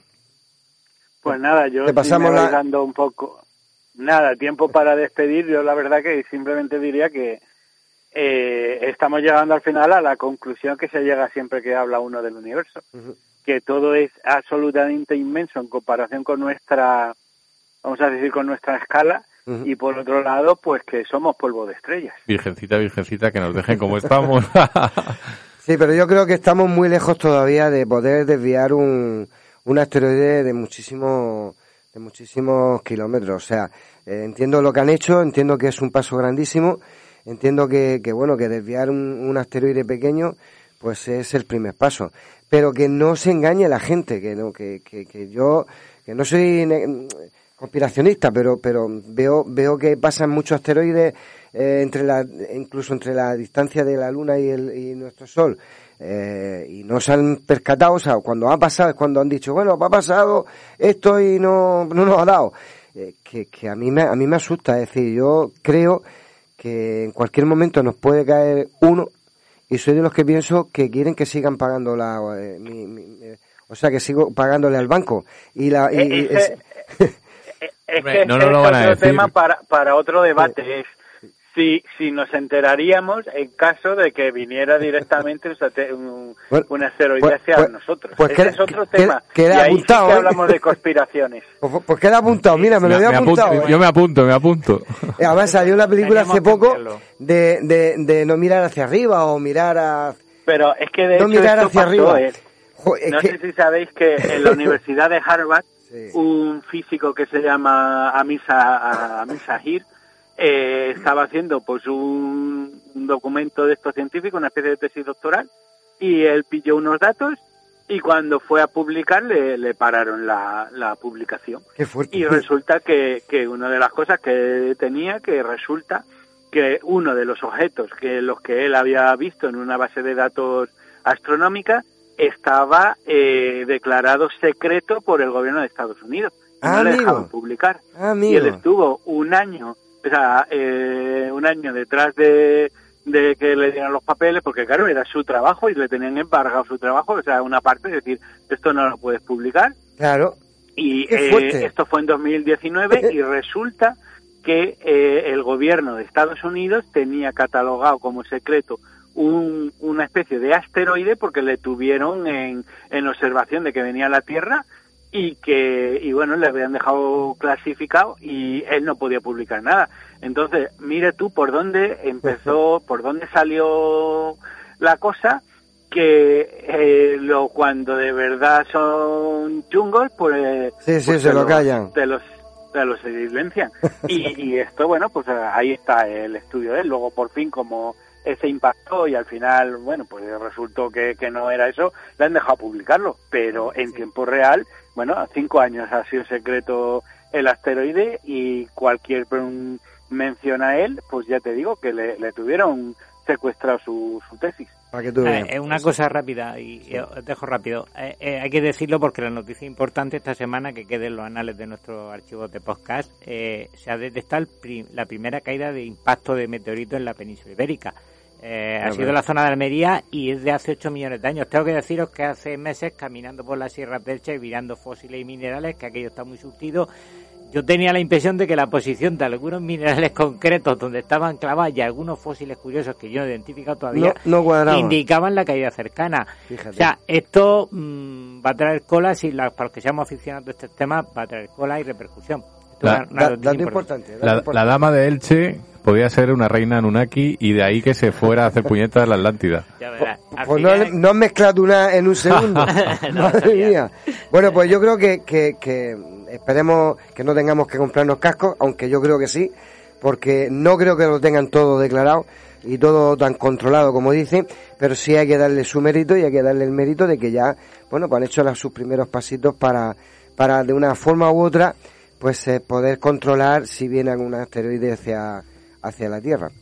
Antoñico, ¿ya me has puesto la música? ¿Lo escucháis? Sí, venga, pues despide. Pues ya no hay tiempo para más. Gracias Miguel Ángel Ruiz, Paco Torres, Rubén Cerezo, por estar esta noche con nosotros, por brindarnos una tertulia, pues eh, yo creo que tan, tan interesante. Bueno, y dar las gracias a todos nuestros oyentes por llegar hasta aquí con nosotros.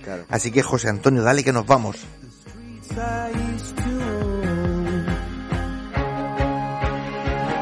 Pues como siempre os digo, y tenedlo muy presente, recuerden que después de oír a todos y cada uno de los contertulios, son ustedes los que tienen que sacar sus propias conclusiones. Toda la información del programa la podéis seguir por nuestro Facebook, Nemesis Radio, nuestro Twitter, arroba Nemesis Radio 1, tenemos un email, gmail.com y en nuestro canal de YouTube, Nemesis Radio. En todas nuestras vías de contacto podéis dejarnos vuestros mensajes con cualquier cosa que queráis contarnos.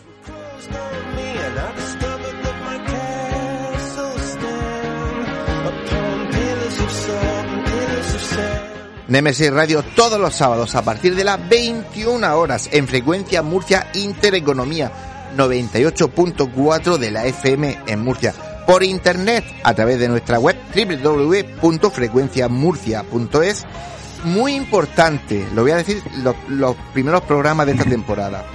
Eh, tenemos novedades, deciros que también nos podéis escuchar en redifusión las madrugadas de domingo al lunes a partir de la una y media de la madrugada y los viernes a partir de la una. Informaros también que esta temporada nos podéis escuchar todos los domingos a partir de las 21 horas en Solo Éxitos FM para la zona de la Vega Alta en Cieza la 107.2. Y bueno, como siempre, en nuestros podcasts, escuchadnos cada vez que queráis.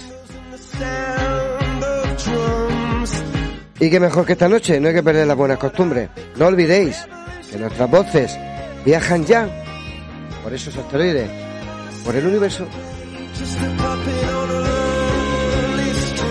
Pues solo queda desearos una feliz semana y que nos vemos el próximo sábado aquí a las 21 horas que pasamos listas, que sabemos de dónde os conectáis, José Antonio. Más de 60, 60 países. países, tío. Así que... Hay gente para todo. De gente para todo. Y, y- y por suerte hay mucha que nos escucha a nosotros. Eh, efectivamente. Ya sabéis, eh, yo siempre lo digo, soy muy machacón. Si os ha gustado, decírselo a vuestros amigos, porque la mejor publicidad del mundo es el boca a boca. Si no os ha gustado, el siguiente seguro que os gusta. Pero bueno, si no os ha gustado, vosotros se lo decís a vuestros enemigos, nos los enviáis, que José Antonio esta semana es el que se encarga de Me ello, ¿no? encargo yo, sí señor. Aquí estoy como un Pues, machote. lo dicho, buenas noches. Adiós. Adiós.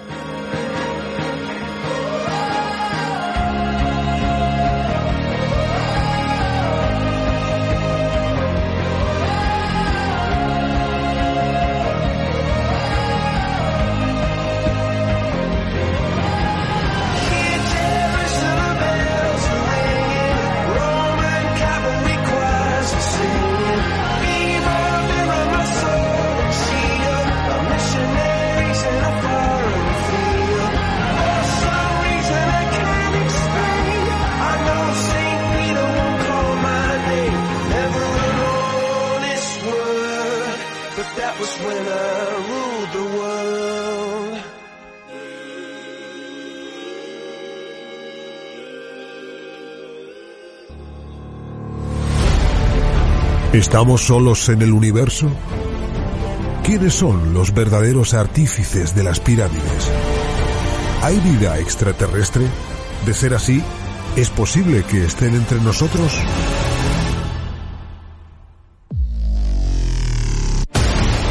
Psicofonías. Ouija. ¿Nos hablan los muertos? Némesis Radio. Viajando a lo desconocido. Sobrepasando el horizonte de las conciencias. Programa escrito, dirigido y presentado por Antonio Pérez y José Antonio Martínez.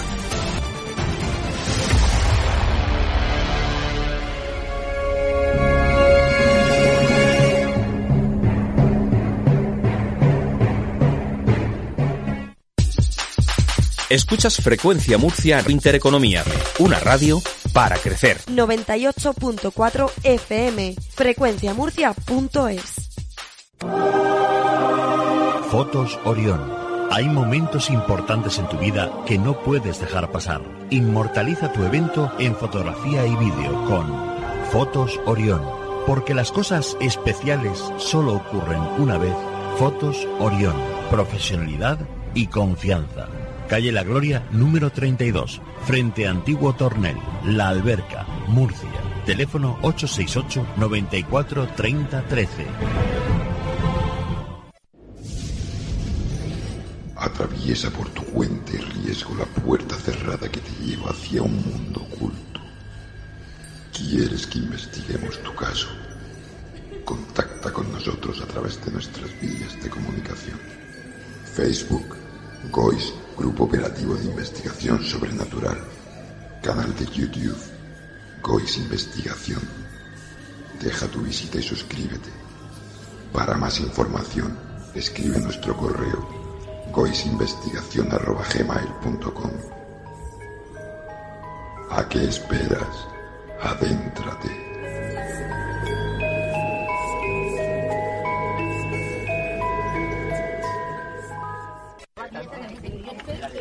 Nemesis Radio. Nemesis Radio. Nemesis Radio. Nemesis Radio. Nemesis Radio.